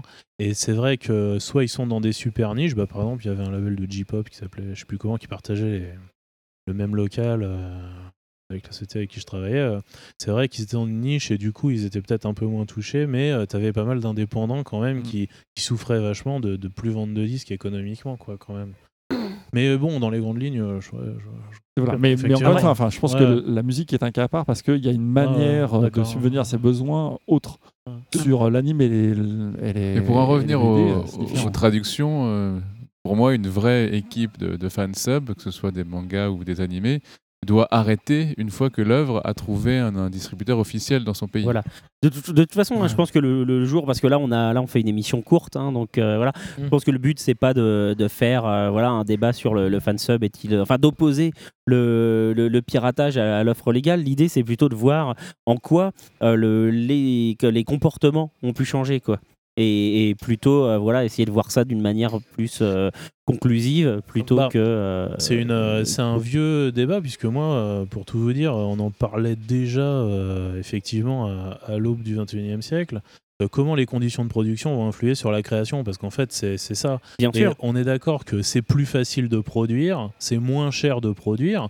Moi, je me rappelle quand j'ai débuté, le moindre effet spécial, il fallait un Silicon Graphics ou un Flame. Exactement. Fallait aller mendier euh, une heure de studio chez une boîte euh, en échange. Enfin bon, c'était tout était douloureux quand même. Hein. On faisait pas grand chose avec euh, son euh, son 486 PC euh, qui enfin, c'était ça. C'est ce que j'avais. Je Non, pouvais faire du Word et puis c'est tout quoi. Donc en- j'exagère, mais je pouvais pas faire un dessin animé. Après, il y a eu l'avènement de logiciels hyper user friendly genre Flash. Il Exactement. y a eu, euh, il y a eu euh, After Effects, enfin, des, des jalons comme ça où bon, c'était vraiment n'importe qui pratiquement pouvait euh, maîtriser les outils euh, en se motivant un petit peu. Euh, donc la diffusion, la production et la diffusion a été euh, tout à coup euh, pour moi euh, vraiment euh, super facile à, à mettre en œuvre. Par contre, euh, ça a remis le pouvoir dans les mains quand même du, des distributeurs pour moi et du, et du marketing. C'est-à-dire que, ouais, ok, Internet, euh, bah, c'est comme arriver dans une euh, librairie avec un million de livres et il n'y a pas de libraire pour te conseiller. Quoi. Exactement. Donc en gros, il- celui qui sera le meilleur libraire, il arrivera à mettre en avant quelque chose. Alors qu'avant, le fait de produire et d'être sur une des six chaînes qu'il y avait en France assurait de fait une visibilité. Alors là, c'est comment faire rencontrer l'œuvre, le contenu, avec le public qui Ouais, va l'aimer. quoi. Et c'est ça que- le nouveau challenge. Voilà, quoi. mais est-ce que justement, c'est pas l'enjeu des, des réseaux sociaux, justement, ce que je disais tout à l'heure, là je parlais des pages de fans, euh, tu vois, la, la- page du groupe Naruto, par exemple, qui doit euh, avoir, euh, je sais plus combien de millions de, de fans, est-ce que est-ce que c'est pas ça, justement, l'enjeu, quoi? Réussir à être présent sur les plateformes où sont les fans Mm. pour... On m'entend bien, là? Ouais? Moi, je m'entends bizarrement, d'un Ouais. coup. Donc, ouais. Euh, Est-ce que l'enjeu, c'est pas d'être présent sur les plateformes où les fans sont pour pouvoir communiquer auprès d'eux et leur dire, bah voilà, parce que c'est ce que font les plateformes de, piratage. Elles sont là, les, les gens savent euh, quand le nouveau chapitre euh, est disponible, bah ils, préviennent les gens qui eux-mêmes du coup se partagent l'information et c'est comme ça que les gens y vont. Donc le- l'enjeu, c'est peut-être d'être capable de devenir le nouveau référent à la place de ces platefo- de- des plateformes non légales. Ouais, tout à fait. ouais. Ouais, Moi, j'en suis persuadé. Le fait de bien, euh, de bien conseiller les gens, de leur faire découvrir des choses et de leur, euh, leur donner accès à- au contenu qu'ils aiment bien, euh, euh, c'est vraiment le, comment dire, c'est la rencontre de l'outil et puis aussi de l'humain parce que tout ce dont euh, tu parles, ça fait partie de l'intelligence collective justement, qui va dans le même sens et qui va euh, mettre en avant finalement un contenu euh, qui euh, fait chemin comme ça et, euh, et qui met tout le monde d'accord, quoi. Ouais, C'est vraiment l'enjeu principal euh, pour tout ce qui est œuvre culturelle euh, sur Internet. Ouais. Et, et justement, est-ce que le, le nouvel, enfin le nouvel Eden, euh, exagérons pas, mais est-ce que ouais, le- une, une voie de sortie, ça peut pas être euh, justement le crowdfunding? Là, je vois que Naulbuck, Ouais. donc euh, que, qui est une saga en MP3 euh, dont la popularité n'est plus à faire, on voit que comme la série MP3 qui était disponible gratuitement a vachement bien marché, ils ont pu vendre plus d'un million de bandes dessinées, donc générer quand même du revenu. Et à côté de ça, pour continuer le truc, ils veulent faire une série animée et ils la font comment financée par les par les fans. Bah, c'est possible. Nous, on a travaillé avec euh, Noël Buck, on s'est occupé des, des disques, euh, et des coffrets de disques, etc. Donc avec euh, le avec Poc hein, qui, qui gère les, qui est aux manettes. euh, C'est vrai que il, y a une grosse fan base euh, qui aime bien le ton Noël Buck et qui euh, va préférer le ton Noël Buck à un, un truc qui est un peu copié, mais qui est pas exactement pareil. C'est-à-dire qu'il y a vraiment une spécificité. euh, à, l'univers et il y a une fanbase qui est prête à écouter et à euh, supporter évidemment une initiative parce qu'ils en seront les premiers bénéficiaires en étant euh, coproducteurs mais surtout spectateurs du résultat. Après, euh, mais ça, ça marche sur Nullbug parce qu'il y a déjà quand même une, il y a Bah déjà ouais. une, une base de fans. Quoi. Naruto, je pense qu'ils ont une base de fans de ouf, tu vois. Ouais, Naruto, ils ont une base de fans de ouf, mais ils ont peut-être pas la proximité avec la fanbase qui, contre, ouais. qui euh, euh, aller demander des fonds pour faire le prochain épisode de Naruto, euh, c'est peut-être un peu délicat. Quoi. Bah, pas- Euh, non, mais tu vois, mais sans aller jusque-là, effectivement, bah, alors peut-être pas sur Naruto, tu vois, mais, mais, mais justement, si ce Ouais. lien est construit auprès Mm. du fan et qu'on leur dit, bah voilà, euh, en, en échange d'un accès euh, à un portail de streaming, justement, ou quoi que ce soit, et bah vous financez la production de la nouvelle saison, de machin, est-ce que c'est pas. euh, Alors là, je parle pas pour les éditeurs français, là, pour le coup, hein, je parle vraiment de manière globale. Est-ce que c'est pas quelque chose vers lequel il il faut peut-être se tourner, qu'il y a peut-être Bah, quelque chose à C'est chercher le, c'est le vieux, pour moi, c'est le vieux principe de la souscription, parce que ça Mhm. existait aussi de faire, d'avoir des souscripteurs, euh, qui, est, euh, qui est un peu décliné euh, du coup sur le, à plus grande échelle, mais avec des souscripteurs plus exigeants, parce que quand même sur les sites de crowdfunding, c'est super bien détaillé ce qui se passe, que tu gagnes, comment c'est fait, etc. Parce que tout à coup, bah, tu dois des comptes en fait euh, au client final, ce qui est un peu une nouveauté. Ce qui est plutôt pas mal. Bah, ce qui est, ce qui est Ce super, ce qui est une bonne nouvelle, quoi. Le gars, il sait dans quoi il Ah, investit, euh, voilà. Complètement. Moi, je trouve que cette euh, solution-là, ça ouvre de nouvelles perspectives à la création qui sont plutôt super intéressantes. Ah ouais, ouais, tout à fait. Ouais. Parce que ça permet, ça d'avoir un. ouais, à côté des autoroutes que sont les grosses structures, entreprises, etc., je trouve que ça permet d'avoir un petit chemin sur le côté Ouais. Qui permet de booster en plus ses propres goûts personnels. Donc, euh, Ce qu'il faut, c'est qu'on soit pas dans la période dorée du crowdfunding et qu'après, avec la sur-proposition de projet, bah, C'est du oui, coup, parce ça- qu'on va voilà. revenir, on va revenir au même problème que Exactement. Bah sur voilà. l'idée. ouais, complètement. complètement. Donc voilà, là, il y, a y une offre euh, en termes de projet en crowdfunding, mais encore pas trop pour qu'on puisse y voir clair, quoi. Donc faut que ce soit, euh, faut que ça reste Ouais, maîtrisé ouais. quand même, quoi, parce que sinon, euh, le, on saura plus euh, dans quoi On verra après, quoi. ça sera intéressant effectivement de voir dans 10 ans ce que c'est devenu. Ouais, ouais, ouais.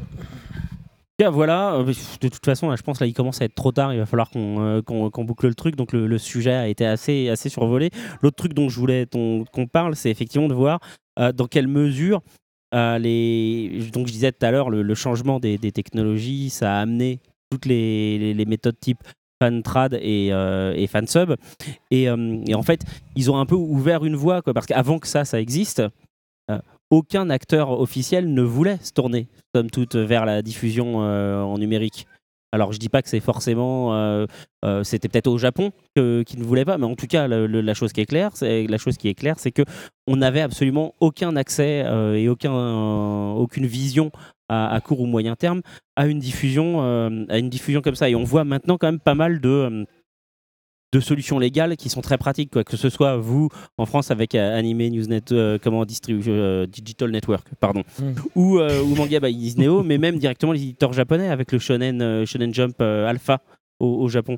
Donc pour, pour expliquer un peu ce que c'est, pour les gens qui ne se souviennent pas de la news dont nous avait fait part Al il y a quelques mois, le Shonen Jump Alpha, c'est grosso modo une version numérique internationale. Elle est disponible, je crois, en japonais, anglais et coréen, si je dis pas de bêtises, ou peut-être juste anglais. je sais Anglais, plus. c'est sûr. Juste- ouais.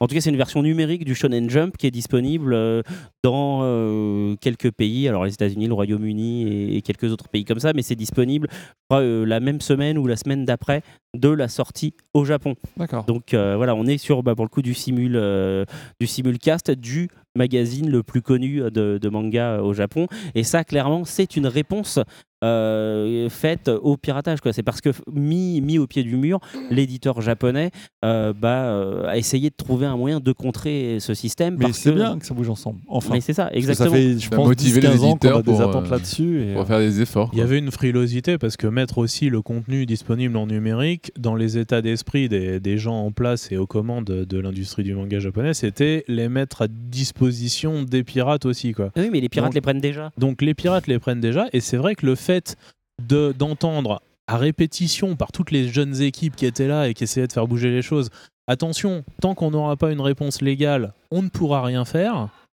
Ça a fait tilt à un moment donné, et c'est sûr que ça a accéléré les choses dans le, dans le sens où il fallait, euh, il fallait une réponse légale pour pouvoir euh, s'exprimer et puis dire que c'était pas bien le pas légal. Bah oui, mais vous proposez quoi? Bon bah voilà, au moins il y a, il y a une alternative. proposition. Ouais, c'est ce que moi je reprochais au débat jusqu'à présent. C'était qu'on tapait sur la tête des pirates, mais il n'y avait rien de crédible en termes de propositions de l'autre côté. Mais il y avait une, vraiment une frilosité Donc, générale. euh, hein. il a fallu convaincre. Enfin, Moi, je trouvais ça assez incroyable. Hein. Je pense que depuis le début du podcast, on en parle Bien avec sûr. tous les éditeurs qu'on reçoit. Ouais. Et euh, tous se plaignent du piratage, et je pense à juste titre. Mais de l'autre côté, les Japonais ne leur offraient pas la possibilité euh, de proposer une offre qui puisse pallier au piratage. Du coup, toi, est-ce que tu vois une nouvelle, euh, enfin, tu vois, de, de ton, comme tu es au contact régulièrement Ouais. des choses, est-ce que tu vois une nouvelle évolution, euh, déjà un truc euh, qui éventuellement auquel il faut déjà réfléchir pour éviter un nouveau naufrage comme ça? Parce qu'il y a Ouais. des gens à l'époque qui se disaient non, mais attention, Internet, ça va prendre, Ouais. ça, ça- ça va prendre, et si on se bouge pas, on va dans le mur. Ouais, c'est l'exigence du. Moi, pour moi, il y a quelque chose qui est bon, dont on parle peut-être moins souvent, c'est l'exigence que devrait avoir le lecteur, quoi. C'est-à-dire que effectivement, euh, on peut trouver des JPEG euh, scannés, quoi. Seulement, il y a un... non, mais c'est vrai que bon, Bien sûr. mais c'est pas pareil que lire un livre. Euh, c'est clair. En termes de confort, de chapitre. Non, mais voilà, le fait d'avoir inventé et et d'avoir mis plusieurs acteurs en compétition autour de nouveaux formats et de nouveaux standards permet aussi de mettre en avant le fait, bah oui, ça veut dire quoi lire un livre? Ça veut dire chapitrage, ça veut dire lire des pages, ça veut dire pouvoir mettre un marque-page, etc. Tout un confort euh, et une relation qu'on a à l'œuvre, qu'on va pas forcément lire en, ouvrant euh, des JPEG les uns après les autres dans Acrobat ou je sais pas. Le, fait que euh, aussi il y a un service et un confort et un rapport à l'œuvre, en fait, un rôle d'éditeur, tout simplement, que va avoir la plateforme, en plus de proposer une solution technique, il y a aussi une vision et une manière d'éditorialiser le contenu. Et ça, c'est vrai que, enfin, pour ce qui est de ma part, ça change complètement le plaisir euh, qui est lié à la lecture. Et c'est vrai que ça, c'est une expertise qui est pas nouvelle. Le rôle d'éditeur, notamment en France, c'est quelque chose d'historique. Et c'est le croisement de ces nouvelles technologies qui est l'objet de, de l'émission et du savoir-faire aussi des éditeurs qui fait que le plaisir de lire, il est euh, optimum. Tout à fait. Et du reste, c'est euh, pour le coup un truc que j'ai trouvé assez bien euh, sur, sur ADN. Alors après, j'ai pas fait les autres sites de comment de, de streaming ou de, Ouais. de VOD, donc ils sont peut-être un peu pareils, mais c'est vrai que le, co- le confort que j'y ai vu par rapport aux supports, aux autres supports légaux euh, physiques que peuvent être le DVD ou le truc, c'est que pour une fois, je suis pas traité comme un pia, je suis pas traité comme un voleur. C'est-à-dire que Ouais. ça, c'est le truc que j'ai toujours trouvé insupportable quand j'achète un DVD. C'est que l'achète ce début. DVD. Alors l'avertissement qui me dit le piratage Ouais. c'est- de la merde, ça m'a toujours saoulé. Alors, il a été Voilà. plus ou moins poussé en ce Non, moment aux éditeurs. hein. Tout le Bien monde n'a sûr. pas. euh, non, non, ouais. mais il y a toujours de toute façon au moins un écran ou machin et tout. Là, Ouais. au moins, bah, tu lances ton, ton, ton épisode, bah hop, tu le lances. C'est effectivement aussi confortable que, euh, que si tu le piratais. C'est de très bonne qualité et tu, tu contribues à la vie de euh, comment de ton euh, comment de, de la série que tu apprécies. Donc du coup là, il y a vraiment plus plus aucune contrainte si ce n'est la financière pour les, les consommateurs les, les plus les, les- plus démunis. Mais ça c'est autre chose après. Mais je veux dire voilà, il y a plus parce que il y a des gens aussi qui vont se cacher derrière ces, ces faux semblants, Ouais, quoi, dire sûr. oui, Bah euh, quand même, euh, voilà. Donc Là, ça c'est ça c'est plutôt on pas est mal. à 7 euros par mois ouais, sur Anime Digital Voilà. Network. euh, c'est 7 euros par mois, donc ça reste pour moi, quand même, par rapport au fait qu'il y, y ait 4000 épisodes, etc., enfin bon, on reste quand même sur une offre qui, a un beau volume et une belle com- complémentarité. on avait déjà parlé la dernière fois. C'est vrai qu'on on peut satisfaire un peu à tous les goûts en volume. quoi. Et donc, du- et, et l'accès est simple. Enfin, ce qu'on a fait quand on a pensé le design et tout, c'est vraiment que ce soit immédiat et qu'on arrive de façon simple au contenu sans euh, tergiverser pendant 10 000 ans. Donc, euh, bon, il y a plein de petites astuces qui font que euh, normalement, on galère pas à regarder Non, son ça animé. marche bien. hein. Et puis quand on appuie dessus, on appuie sur play, clac, l'épisode il se lance. Ouais, et puis voilà, il n'y a pas de, il y a pas de truc, il y a pas de pub avant, de machin. Donc ça c'est vraiment sympa. Voilà. Ouais, je pense que de toute façon c'est un peu le cas de tout le monde tofu, même si tu le dis euh, comment, euh, euh, comment Discrètement. discrètement. Voilà. Il va être un peu temps pour nous d'y aller. Donc, pour la deuxième fois, vu que c'est un peu la Barisina, la- les deux dernières épisodes thématiques, c'est encore un peu, un peu tremblotant. C'est une, une formule à revoir. Mais néanmoins, j'espère qu'avec cette heure passée avec nous, vous avez passé un bon moment. Je remercie euh, Sébastien d'être resté avec nous pour cette deuxième Oh, émission. Merci à vous, vraiment. J'espère que j'ai rien oublié. Là, je regarde un peu tout le monde parce que c'est un peu, un peu chaotique. Ah, mais oui, pardon, excuse-moi. Ah, je suis en train de dire au revoir et tout. Je suis absolument scandalisé. Comme c'est la nouvelle rubrique, je l'ai Ah, complètement. mais c'est pas grave, si euh, tu veux, je la fais pas. Ah non, non, si, fais-la, je t'en prie, Ah bon absolument. je te Ah, parce que je me disais, super Non, non, non, non, non, on y va pour un animé en direct du Japon. Et puis après, effectivement, je ferai les au revoir et puis on partira. Ok. Un animé en direct du Japon. Alors, euh, j'ai choisi pour cette nouvelle rubrique. Euh, je remercie déjà Sébastien de m'accorder cette rubrique. J'ai j'ai choisi. Ah, la faillotte. Bah, il faut, faut remercier le patron. Lèche les bottes du Ah non, patron. Merci patron. Ouais, alors moi aussi, un plus je sur l'ai ta pas dit de tout perso. à l'heure, Merci, je merci. te remercier Ouais, aussi, énormément. Ouais, Oh non mais euh, ouais, ils sont terribles quoi. C'est trop trop euh, tard, c'est trop tard. Il y a quelqu'un en plus sur sa J'ai oublié la pomme aujourd'hui, Laissez tomber les mecs. J'ai dit merci d'abord. Alors euh, allez vous cacher maintenant. C'est bon. Il y a quelqu'un euh, Je crois que euh, Sébastien aussi allez nous cacher, remercier. Ouais, vraiment, non, merci mais hein, pour voilà. tout ce que tu fais pour le monde de mais l'animation. c'est que des manga, copieurs. vraiment, Ouais. Je viens je d'instaurer une tendance. C'est ça.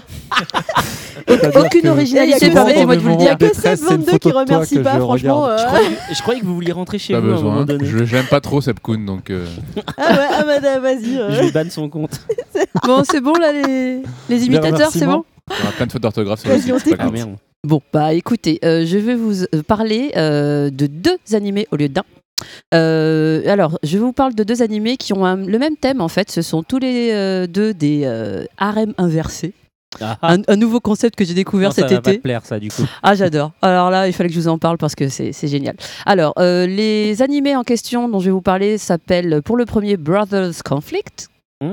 Et le deuxième s'appelle Diabolic Lovers. Et ils ont en commun. euh, Magnifique accent. Oui, vous avez vu. hein. N'est-ce pas Je me suis entraînée. Ça fait Wow. deux semaines que je m'entraîne. Euh, ils ont euh, en commun euh, le, même, le même producteur, Atsushi euh, Matsumoto. Et le même nombre d'épisodes. Et ils ont le même nombre d'épisodes. Ils sont- Ce son sont euh, deux animés qui ont 12 épisodes. D'accord.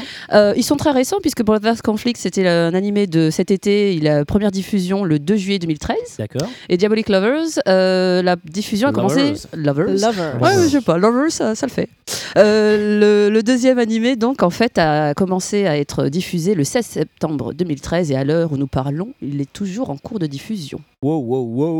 Je, je crois que je m'avance parce que du coup. À est-ce l'heure où que- nous parlons, à l'heure où les gens l'écoutent, on n'est pas sûr. mais Voilà, Voilà, à- mais à à l'heure où où je parle, il est en diffusion. À l'heure où vous allez l'écouter, je ne suis pas sûre. Et qu'est-ce qu'une arène inversée? Alors, je, alors ça c'est un concept. J'ai découvert ça cet été. Il faut que je vous explique Un parce que moi je concept savais pas ce que ça. c'était. Tout le monde connaît euh, ceux qui ont lu les mille et une nuits savent ce que c'est qu'un harem. C'est le rêve de tout. Tu, sais, toi parler. Tofu, c'est ton rêve. C'est c'est un- C'est mon rêve, un un peu mon fantasme. Voilà. c'est ma réalité, moi. la- Oui, bon, ça va, monsieur le Oui, frimeur. ça, hein. je pense que tout le monde a plus ou moins un harem Oui. chez lui. Enfin, Je crois, chacun chez soi a un 2013, harem. On est au euh, 21 e siècle. Bah oui, on va C'est une euh, fille qui a Non, un d'homme, c'est ça. Non mais ça c'est 20e. voilà. Oui, merci euh, merci Faye. euh, Parce que bon, sais tout de suite, un harem inversé, ça m'a parlé direct. parce que peut-être vous les hommes vous avez ça à la maison et euh, tant Oui. mieux pour vous. Mais il était temps qu'on s'intéresse à nous les femmes. Tout à fait. Pour les Et euh, je sais À pas qui a eu l'idée euh. géniale d'inventer le concept de harem inversé, c'est-à-dire euh, une fille et plein de garçons. Donc voilà euh, le, concept. tribus. Oh, c'est moins sympa. ouais. Non, mais moi, ça m'intéresse. hein, Bah tu m'étonnes euh, Faye. Moi aussi ça m'a intéressé. bah, Attends, Alors, euh, autre point commun qu'ont ces deux animés, ce sont tous les deux des animés basés sur, des, euh, sur ce qu'on appelle les visual novels. Encore un truc que j'ai appris euh, bah, cet été. Donc, si je comprends bien, novel? vous pouvez. Alors, vous m'arrêtez si je me trompe. visuel? Pas du tout. Pas du tout. N'essaye pas de faire du mot à mot, ça ne marche pas. Euh, visual novel, eh ben, apparemment, ce sont des jeux euh, dont vous êtes le héros, c'est des jeux vidéo. En fait, où euh, ben, le, le joueur, euh, c'est ba- c'est basé sur le principe de l'interactivité. Ah, c'est comme Tokimeki Memorial. Ça, c'est du taking sim, j'allais le dire. Je, Non, je ne sais pas ce que c'est, mais je te euh, crois. le machin des cigales, là, le, le- le sanglot des cigales. Non. Igurashi, quelque chose, machin, là, je sais plus quoi. En tout cas, Mais que c'est grosso modo, c'est effectivement c'est de la narration, On mais est c'est sur des écrans avec des avec des jolis persos dessinés. Et puis tu lis du texte, tu lis du texte de temps en Oui. temps. T'as Voilà, très très peu d'interaction. hein, Exactement. Très très peu. Enfin, disons qu'on doit, on doit prendre des décisions. C'est pour ça qu'on parle arrive. d'interactivité, même si j'allais y venir, l'interactivité, c'est peut-être un peu. euh, C'est comme un roman dont vous êtes le héros C'est tout à fait le. C'est principe. oui. C'est tout à fait le principe. Mais sur écran. Et vous allez voir que finalement, le concept d'interactivité dans le cas des deux, euh, des deux animés est pas si clair que ça. Enfin bref, toujours est-il que ces deux animés sont basés, euh, sont basés sur ce concept. Et euh, alors, dans les deux cas, on a une héroïne. Euh, qui, euh, alors, elle part de chez elle, elle arrive dans un endroit où forcément, bah, il y a plein de garçons. Ouais. Alors, dans le cas de euh, Brothers Conflict, c'est une jeune fille euh, qui s'appelle Emma Inata, dont le père euh, va se remarier avec une, euh, avec une femme, et qui, à, à cette occasion, donc, elle déménage dans sa nouvelle famille, et sa nouvelle famille, bizarrement, c'est que, c'est que des garçons, et ils sont 13 Bah, Ah bah dis donc alors, je, Ouais, quand passe, je passe sur le côté euh, complètement crédible, euh, parce que quand on voit la maman en question, on se dit, mais attends, les, les 13 enfants, elle les a fait quand Elle elle a l'air d'avoir achetés. 25 ans. Euh, en Chine. moi, je crois sincèrement qu'elle les a achetés sur catalogue, parce que c'est pas possible.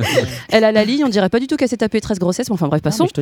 Et euh, donc, cette jeune fille Roubaix. arrive, et vous avez compris euh, le principe. Ça doit être un, R- un RM inversé. Et voilà, c'est tout à fait ça. Donc, euh, le principe, euh, finalement, c'est que pendant de bain 12 public épisodes, on se demande lequel, Mais alors, lequel des mecs elle, va- choisit. Bah voilà, c'est ça, elle Et choisit. donc, les 12 épisodes, c'est. euh, un oh gars là par là, épisode. C'est tout à fait. Non, Et, euh, inventé. et- hein. et franchement, euh, bon Non. premier épisode. Alors, C'est un Non, peu mais le quotidien de la Honnêtement, hein. mais ça, quoi. exactement. non, mais j'ai pas dit que c'était neuf, hein, j'ai pas a dit que c'était original. Non, mais bien sûr. Mais euh, moi, en animé, c'est la première fois que je voyais, euh, ce, que je voyais ça. Alors, je sais qu'il y en a eu d'autres hein, dont je ne a- parlerai il y en pas. a déjà eu, ouais. Mais euh, en fait, euh, dans, le- dans le cas de Brothers Conflict, euh, la jeune fille, en fait, a 12 épisodes pour choisir. Et ce qui me fait rire, c'est qu'à la fin. les 12 euh, gars. Ah non, mais alors attendez. Là Quel où, là le où concept d'interactivité. Jusqu'où sont-ils allés? Non, mais là où le concept d'interactivité il est bizarre, c'est qu'en fait, on se dirait, bah voilà, c'est une... ah super, c'est une jeune fille, elle a 13 mecs, enfin elle a le pouvoir, elle se fait pas euh, balader par, un, par le héros qui dit ouais, mais en fait tu m'aimes mais tu le sais pas encore. C'est Bref. Et en fait, euh, elle arrive dans cette maison et on se rend compte que euh, elle a aucun moment elle choisit. C'est que 12 épisodes, elle se fait agresser pendant 12 épisodes par les 13 mecs Ouais. qui en fait tombent amoureux, tous amoureux d'elle au, au premier regard, c'est-à-dire qu'elle met le pied dans la résidence, ils sont tous là. Oh, oh mon dieu, Au est premier trop regard belle. avec son pied. mais limite. Non, non, non, ils tombent pas amoureux. hein, Ils ont envie de se la taper. C'est Oui, pas la c'est- Ouais, vérité. bon, d'accord. Et laissez-moi être romantique, s'il vous plaît. Euh, bon, Ah, je, comment voulais- je pas cassé choquer, euh, je voulais pas choquer les auditeurs les plus, Je euh, veux les dire, plus jeunes d'entre Quand nous. Mais t'agresses bon. la meuf, euh, c'est pas de l'amour. quoi. Bah non, non, mais c'est alors, clair. att- alors, bon, c'est pas de l'agression parce que sinon j'aurais pas supporté 12, euh, 12 épisodes d'agression. euh, bon, enfin bref. Mais euh, Enfin, en- donc tout ça pour dire que c'est pas elle qui choisit mais en non, fait. Ce sont et les c'est- mecs qui et c'est choisissent pour ça, elle, et, c'est ça. c'est- et moi j'étais j'étais pleine d'espoir quand j'ai vu le premier épisode. Je me suis dit enfin, elle va, elle va être là, elle va faire ça Bon, difficile. ouais. euh, Et en fait, non.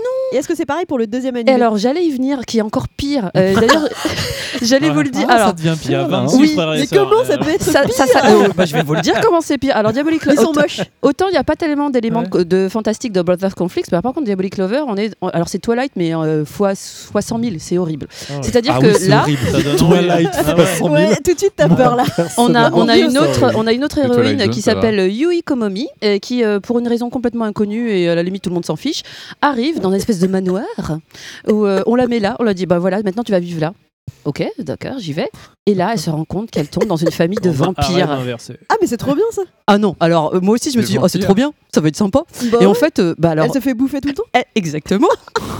Donc, là où Brothers Conflict c'était des de bisous, sang de la famille c'était des, c'était des baisers, et ben là dans Diabolic Lover c'est je me fais mordre. et à la première morsure je me suis dit mais vas-y réagis ma fille, fais quelque chose.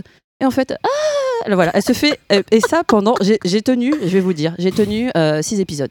Ce qui est beaucoup, même, c'est et pas c'est mal, pas hein. C'est pas mal. Sur c'est 12 pas mal. j'ai tenu la moitié de la série parce que chaque épisode elle se faisait mordre par un frère différent. Et au bout d'un moment je me suis dit Ah, ils sont frères tous. aussi ah ils sont tous frères. Ah oui, oui je sais pas ce qu'ils ont avec les frères. Mais c'est-. Non mais c'est bien quand ça reste dans la famille apparemment donc euh, c'est génial. C'est très simple tous, en ça. fait. Donc voilà, alors euh, bah, je sais pas, on, parle d'un principe où on se dit bon voilà le harem inversé c'est girl power, euh, voilà je choisis le mec que je veux, lundi c'est lui, mardi c'est lui. Ça reste un dessin animé Et ben pas du tout, bah voilà ça reste un dessin Ça reste animé macho en japonais dans la mesure ouais. où, la, où la fille n'a pas le pouvoir finalement. En fait, Non. la multiplication des, euh, des, euh, des potentiels amoureux, bah, en- ça veut pas dire qu'elle a, le- qu'elle a le pouvoir et qu'elle peut choisir. Au contraire, les hommes, ça fait plus de mecs qui choisissent à sa place. Ouais, c'est ça, c'est pas un REM Mm. inversé, c'est un REM avec une seule fille. Bah voilà. Donc euh, je suis un peu déçue parce que euh, je La pense. distinction est subtile mais importante. Pas un vraiment versé, c'est un gangbang en fait. Donc euh, je- oui, alors ça va. Alors je pensais que ça serait euh, ça serait girl power et en fait pas du tout. Et du coup, je, je suis venue, je suis, euh, j'ai Bah, tu vois, pensé je pensais à. que ça allait pas m'intéresser. Mais finalement, Tofu, ça En te fait, plaît en fait hein c'est pas un shoujo alors, c'est quoi, frère, c'est quoi Bah, c'est un shoujo parce qu'apparemment, bah, j'imagine quand Si, si, même que c'est quand même des, dessins animés qui s'adressent à des filles. Ah Donc oui. j'imagine qu'il y a- peut-être des filles qui kiffent. Ah, mais au Japon, Ah oui. Mais au. Japon, ils doivent adorer. hein. Mais euh, alors moi, avec mes yeux d'occidental, je peux vous dire que ça, m'a, ça, ça- je vois pas l'intérêt parce que pour moi, à partir du moment où il n'y a pas de pouvoir de décision et c'est finalement, on est toujours dans la logique du mec t'es qui décide. en fait. Ouais, Mais attendez, euh, et- Diabolic Lovers, elle est pas courtisée. euh, Non, elle est alors, il y a- désirée. y a Elle est un- désirée. Mm, Elle est Ouais. désirée pour son sang dans Diabolic Lovers et il y a, y bon. un héros qui la traite de petite salope à chaque épisode. Ah, mais elle doit trop kiffer, les japonaises. Bitch-san, il l'appelle. Oh, c'est mignon. Mal. Alors moi, j'ai un Ouais. mec qui m'appelle comme ça, il s'en prend une. hein. Mais enfin bon, bah, après il y a peut-être des candidates, hein, je ne sais pas. Mais du coup, j'ai pensé. avis, si c'est euh, un vampire, tu la ramènes moins. Mais bon. C'est clair. Oui, c'est clair que de suite, ne, euh, la- voilà. ne la ramène pas dans Diabolic Lovers. Donc j'ai pensé à un, truc. Je me suis dit, bon, bah, alors avec les animés que je n'aime pas, on va faire un recyclage. Donc je me suis dit que ces deux séries, euh, ces deux animés, euh, bon, elles ont euh, aucun, excusez-moi de le dire, hein, mais elles ont aucun intérêt, euh, sauf si vous voulez voir des filles se faire euh, balader pendant euh, 12 épisodes. Tu dis que c'est quoi le titre? Diabo- Diabolic Lovers et alors pour les ceux qui aiment bien, Diabolic Lovers, et, Diabolic Lovers et Brothers Conflicts. Et je me suis dit, bon, on n'a qu'à les transformer en autre chose, c'est-à-dire leur trouver une autre utilité. D'accord. Alors pour moi, je me suis dit qu'on allait transformer ces animés en jeux à boire. Ah, Je vous pas explique. C'est-à-dire que Que dans Brothers Conflicts, à chaque fois que euh, l'héroïne Emma Inata se fait embrasser par un mec, eh ben vous prenez, euh, vous prenez un shot de vodka ou un shot de Ah tequila. ou, ou un Eh shot. mais en fait, on finit torché à la fin de Eh ben, shot c'est le non, but, non, ma chère ou, euh, un, Faye. ou un verre de lait si, si vous avez moins de 18 Oh ans. pardon, oui. Alors Ah oui. euh. Pensons à oui, bien sûr. Et je pense qu'au bout de ouais, de- peut-être 12 Pas verres de lait, ça va. alors, hein. Et euh, pareil pour Diabolic Lovers, à chaque fois que l'héroïne se fait mordre par un frère, et ben pareil, euh, double shot. Donc en fait, on Voilà, boit au moins ou- 12 verres à Ou chaque un fois. verre quoi. de gazeuse. Voilà. Alors euh, voilà, je me suis dit que bon, euh, on est dans une époque où il faut pas gaspiller, il faut penser à la Non, planète, mais tout c'est ça. stylé comme idée, ça, j'aime bien. C'est Donc, pas mal. Ouais, moi aussi, ça euh, me plaît bien. donc comme voilà. une soirée. Eh, Ah, J'ai Bah presque envie. Ouais, franchement, on eh ben, une écoutez, une- je- une je- soirée. En cette période de fin d'année où on cherche des soirées originales, je vous Voilà. propose une Pour soirée le de Nouvel An. par exemple. C'est Exactement, un jeu à boire. Alors on regarde, je vous invite, magnifique animé. on regarde, on, en regarde deux, vous vous rendez Ah, compte. Brothers Conflict et Diabolic Lovers, et on sera torché euh, Torché, torché. au bout de deux heures. D'accord. Voilà, Bon, eh ben, merci beaucoup. je vous en prie. Alors, donc euh, voilà, c'est la fin de l'émission euh, thématique. Donc euh, merci à l'invité d'être resté si si tard. Il fait si noir dehors, il fait si froid, ça va être dur de rentrer. Pas de problème. Merci aux chroniqueurs qui sont restés aussi jusqu'au Mais bout. merci à toi. Toujours, Et merci à toujours. toi. Oh là là, Oh j'ai là. créé- j'ai créé un Que précédent. hein. toi. Moi, je suis en train d'écrire une chanson sur toi. Parce que je Ah peux pas. toujours mieux que tout le monde. En, hein, en voilà. japonais. Non, la compétition est trop, est trop, Ah, euh, la trop rude. compétition est trop Non, non, je peux pas, Ouais. je, suis, je peux pas suivre. Voilà, c'est ça. Tout, tout un tas de malédictions euh, à l'encontre des chroniqueurs qui ne sont pas venus aujourd'hui, quelle que soit leur raison. Jusqu'à la dixième génération. Voilà. On va leur faire regarder euh, Diabolic Lover. Et ils n'auront pas le droit de boire. Ce sera la vraie punition. Oh là, Je c'est pense dur. que Al la regarde déjà. Si vous voulez savoir, si vous voulez en savoir plus, effectivement, euh, sur euh, l- Ah, mais Al, ça va lui plaire. si je vous dénuis, il faut le dire. Donc, si jamais vous voulez en savoir plus sur la VOD euh, disponible en France, eh bien écoutez l'émission d'il y a 15 jours, disponible depuis le 5 décembre, euh, l'édition euh, saison 5, épisode 7, euh, où Sébastien était déjà invité Oui, je me souviens. Voilà. ouais. avec Pascal Benatar. Voilà. N'hésitez pas à écouter les autres épisodes aussi, à réagir sur Facebook ou sur Twitter, euh, à voter sur iTunes 5 petites étoiles parfaites pour nous aider à dominer le monde monde. Ah, ce rire Ouais, diabolique est à mettre en perspective Ouais. avec celui d'il y a Il a 15 mis jours. C'est clair. Il s'est entraîné. Donc, euh, nous- je remercie aussi nos partenaires euh, Pod Radio, Podcast France, Subalashi, Bad Geek et Animeland.com euh, où vous pouvez euh, nous écouter. Voilà, je vous donne rendez-vous dans 15 jours pour la nouvelle euh, émission où l'invité n'est pas encore décidé euh, parce qu'il faut que je confirme avec l'invité, mais ça pourrait très bien être les fondateurs de euh, Nobi Nobi que nous avions reçus dans notre tout premier Tout podcast. premier. Imaginez un peu, voilà. En tout cas, merci à tous de nous avoir écoutés. Au mois prochain, enfin dans 15 jours du coup pour un normal, mais à, au mois prochain pour la nouvelle thématique. Et d'ici là, lisez plein de mangas. Bye bye Au Salut revoir. Au revoir. Au revoir.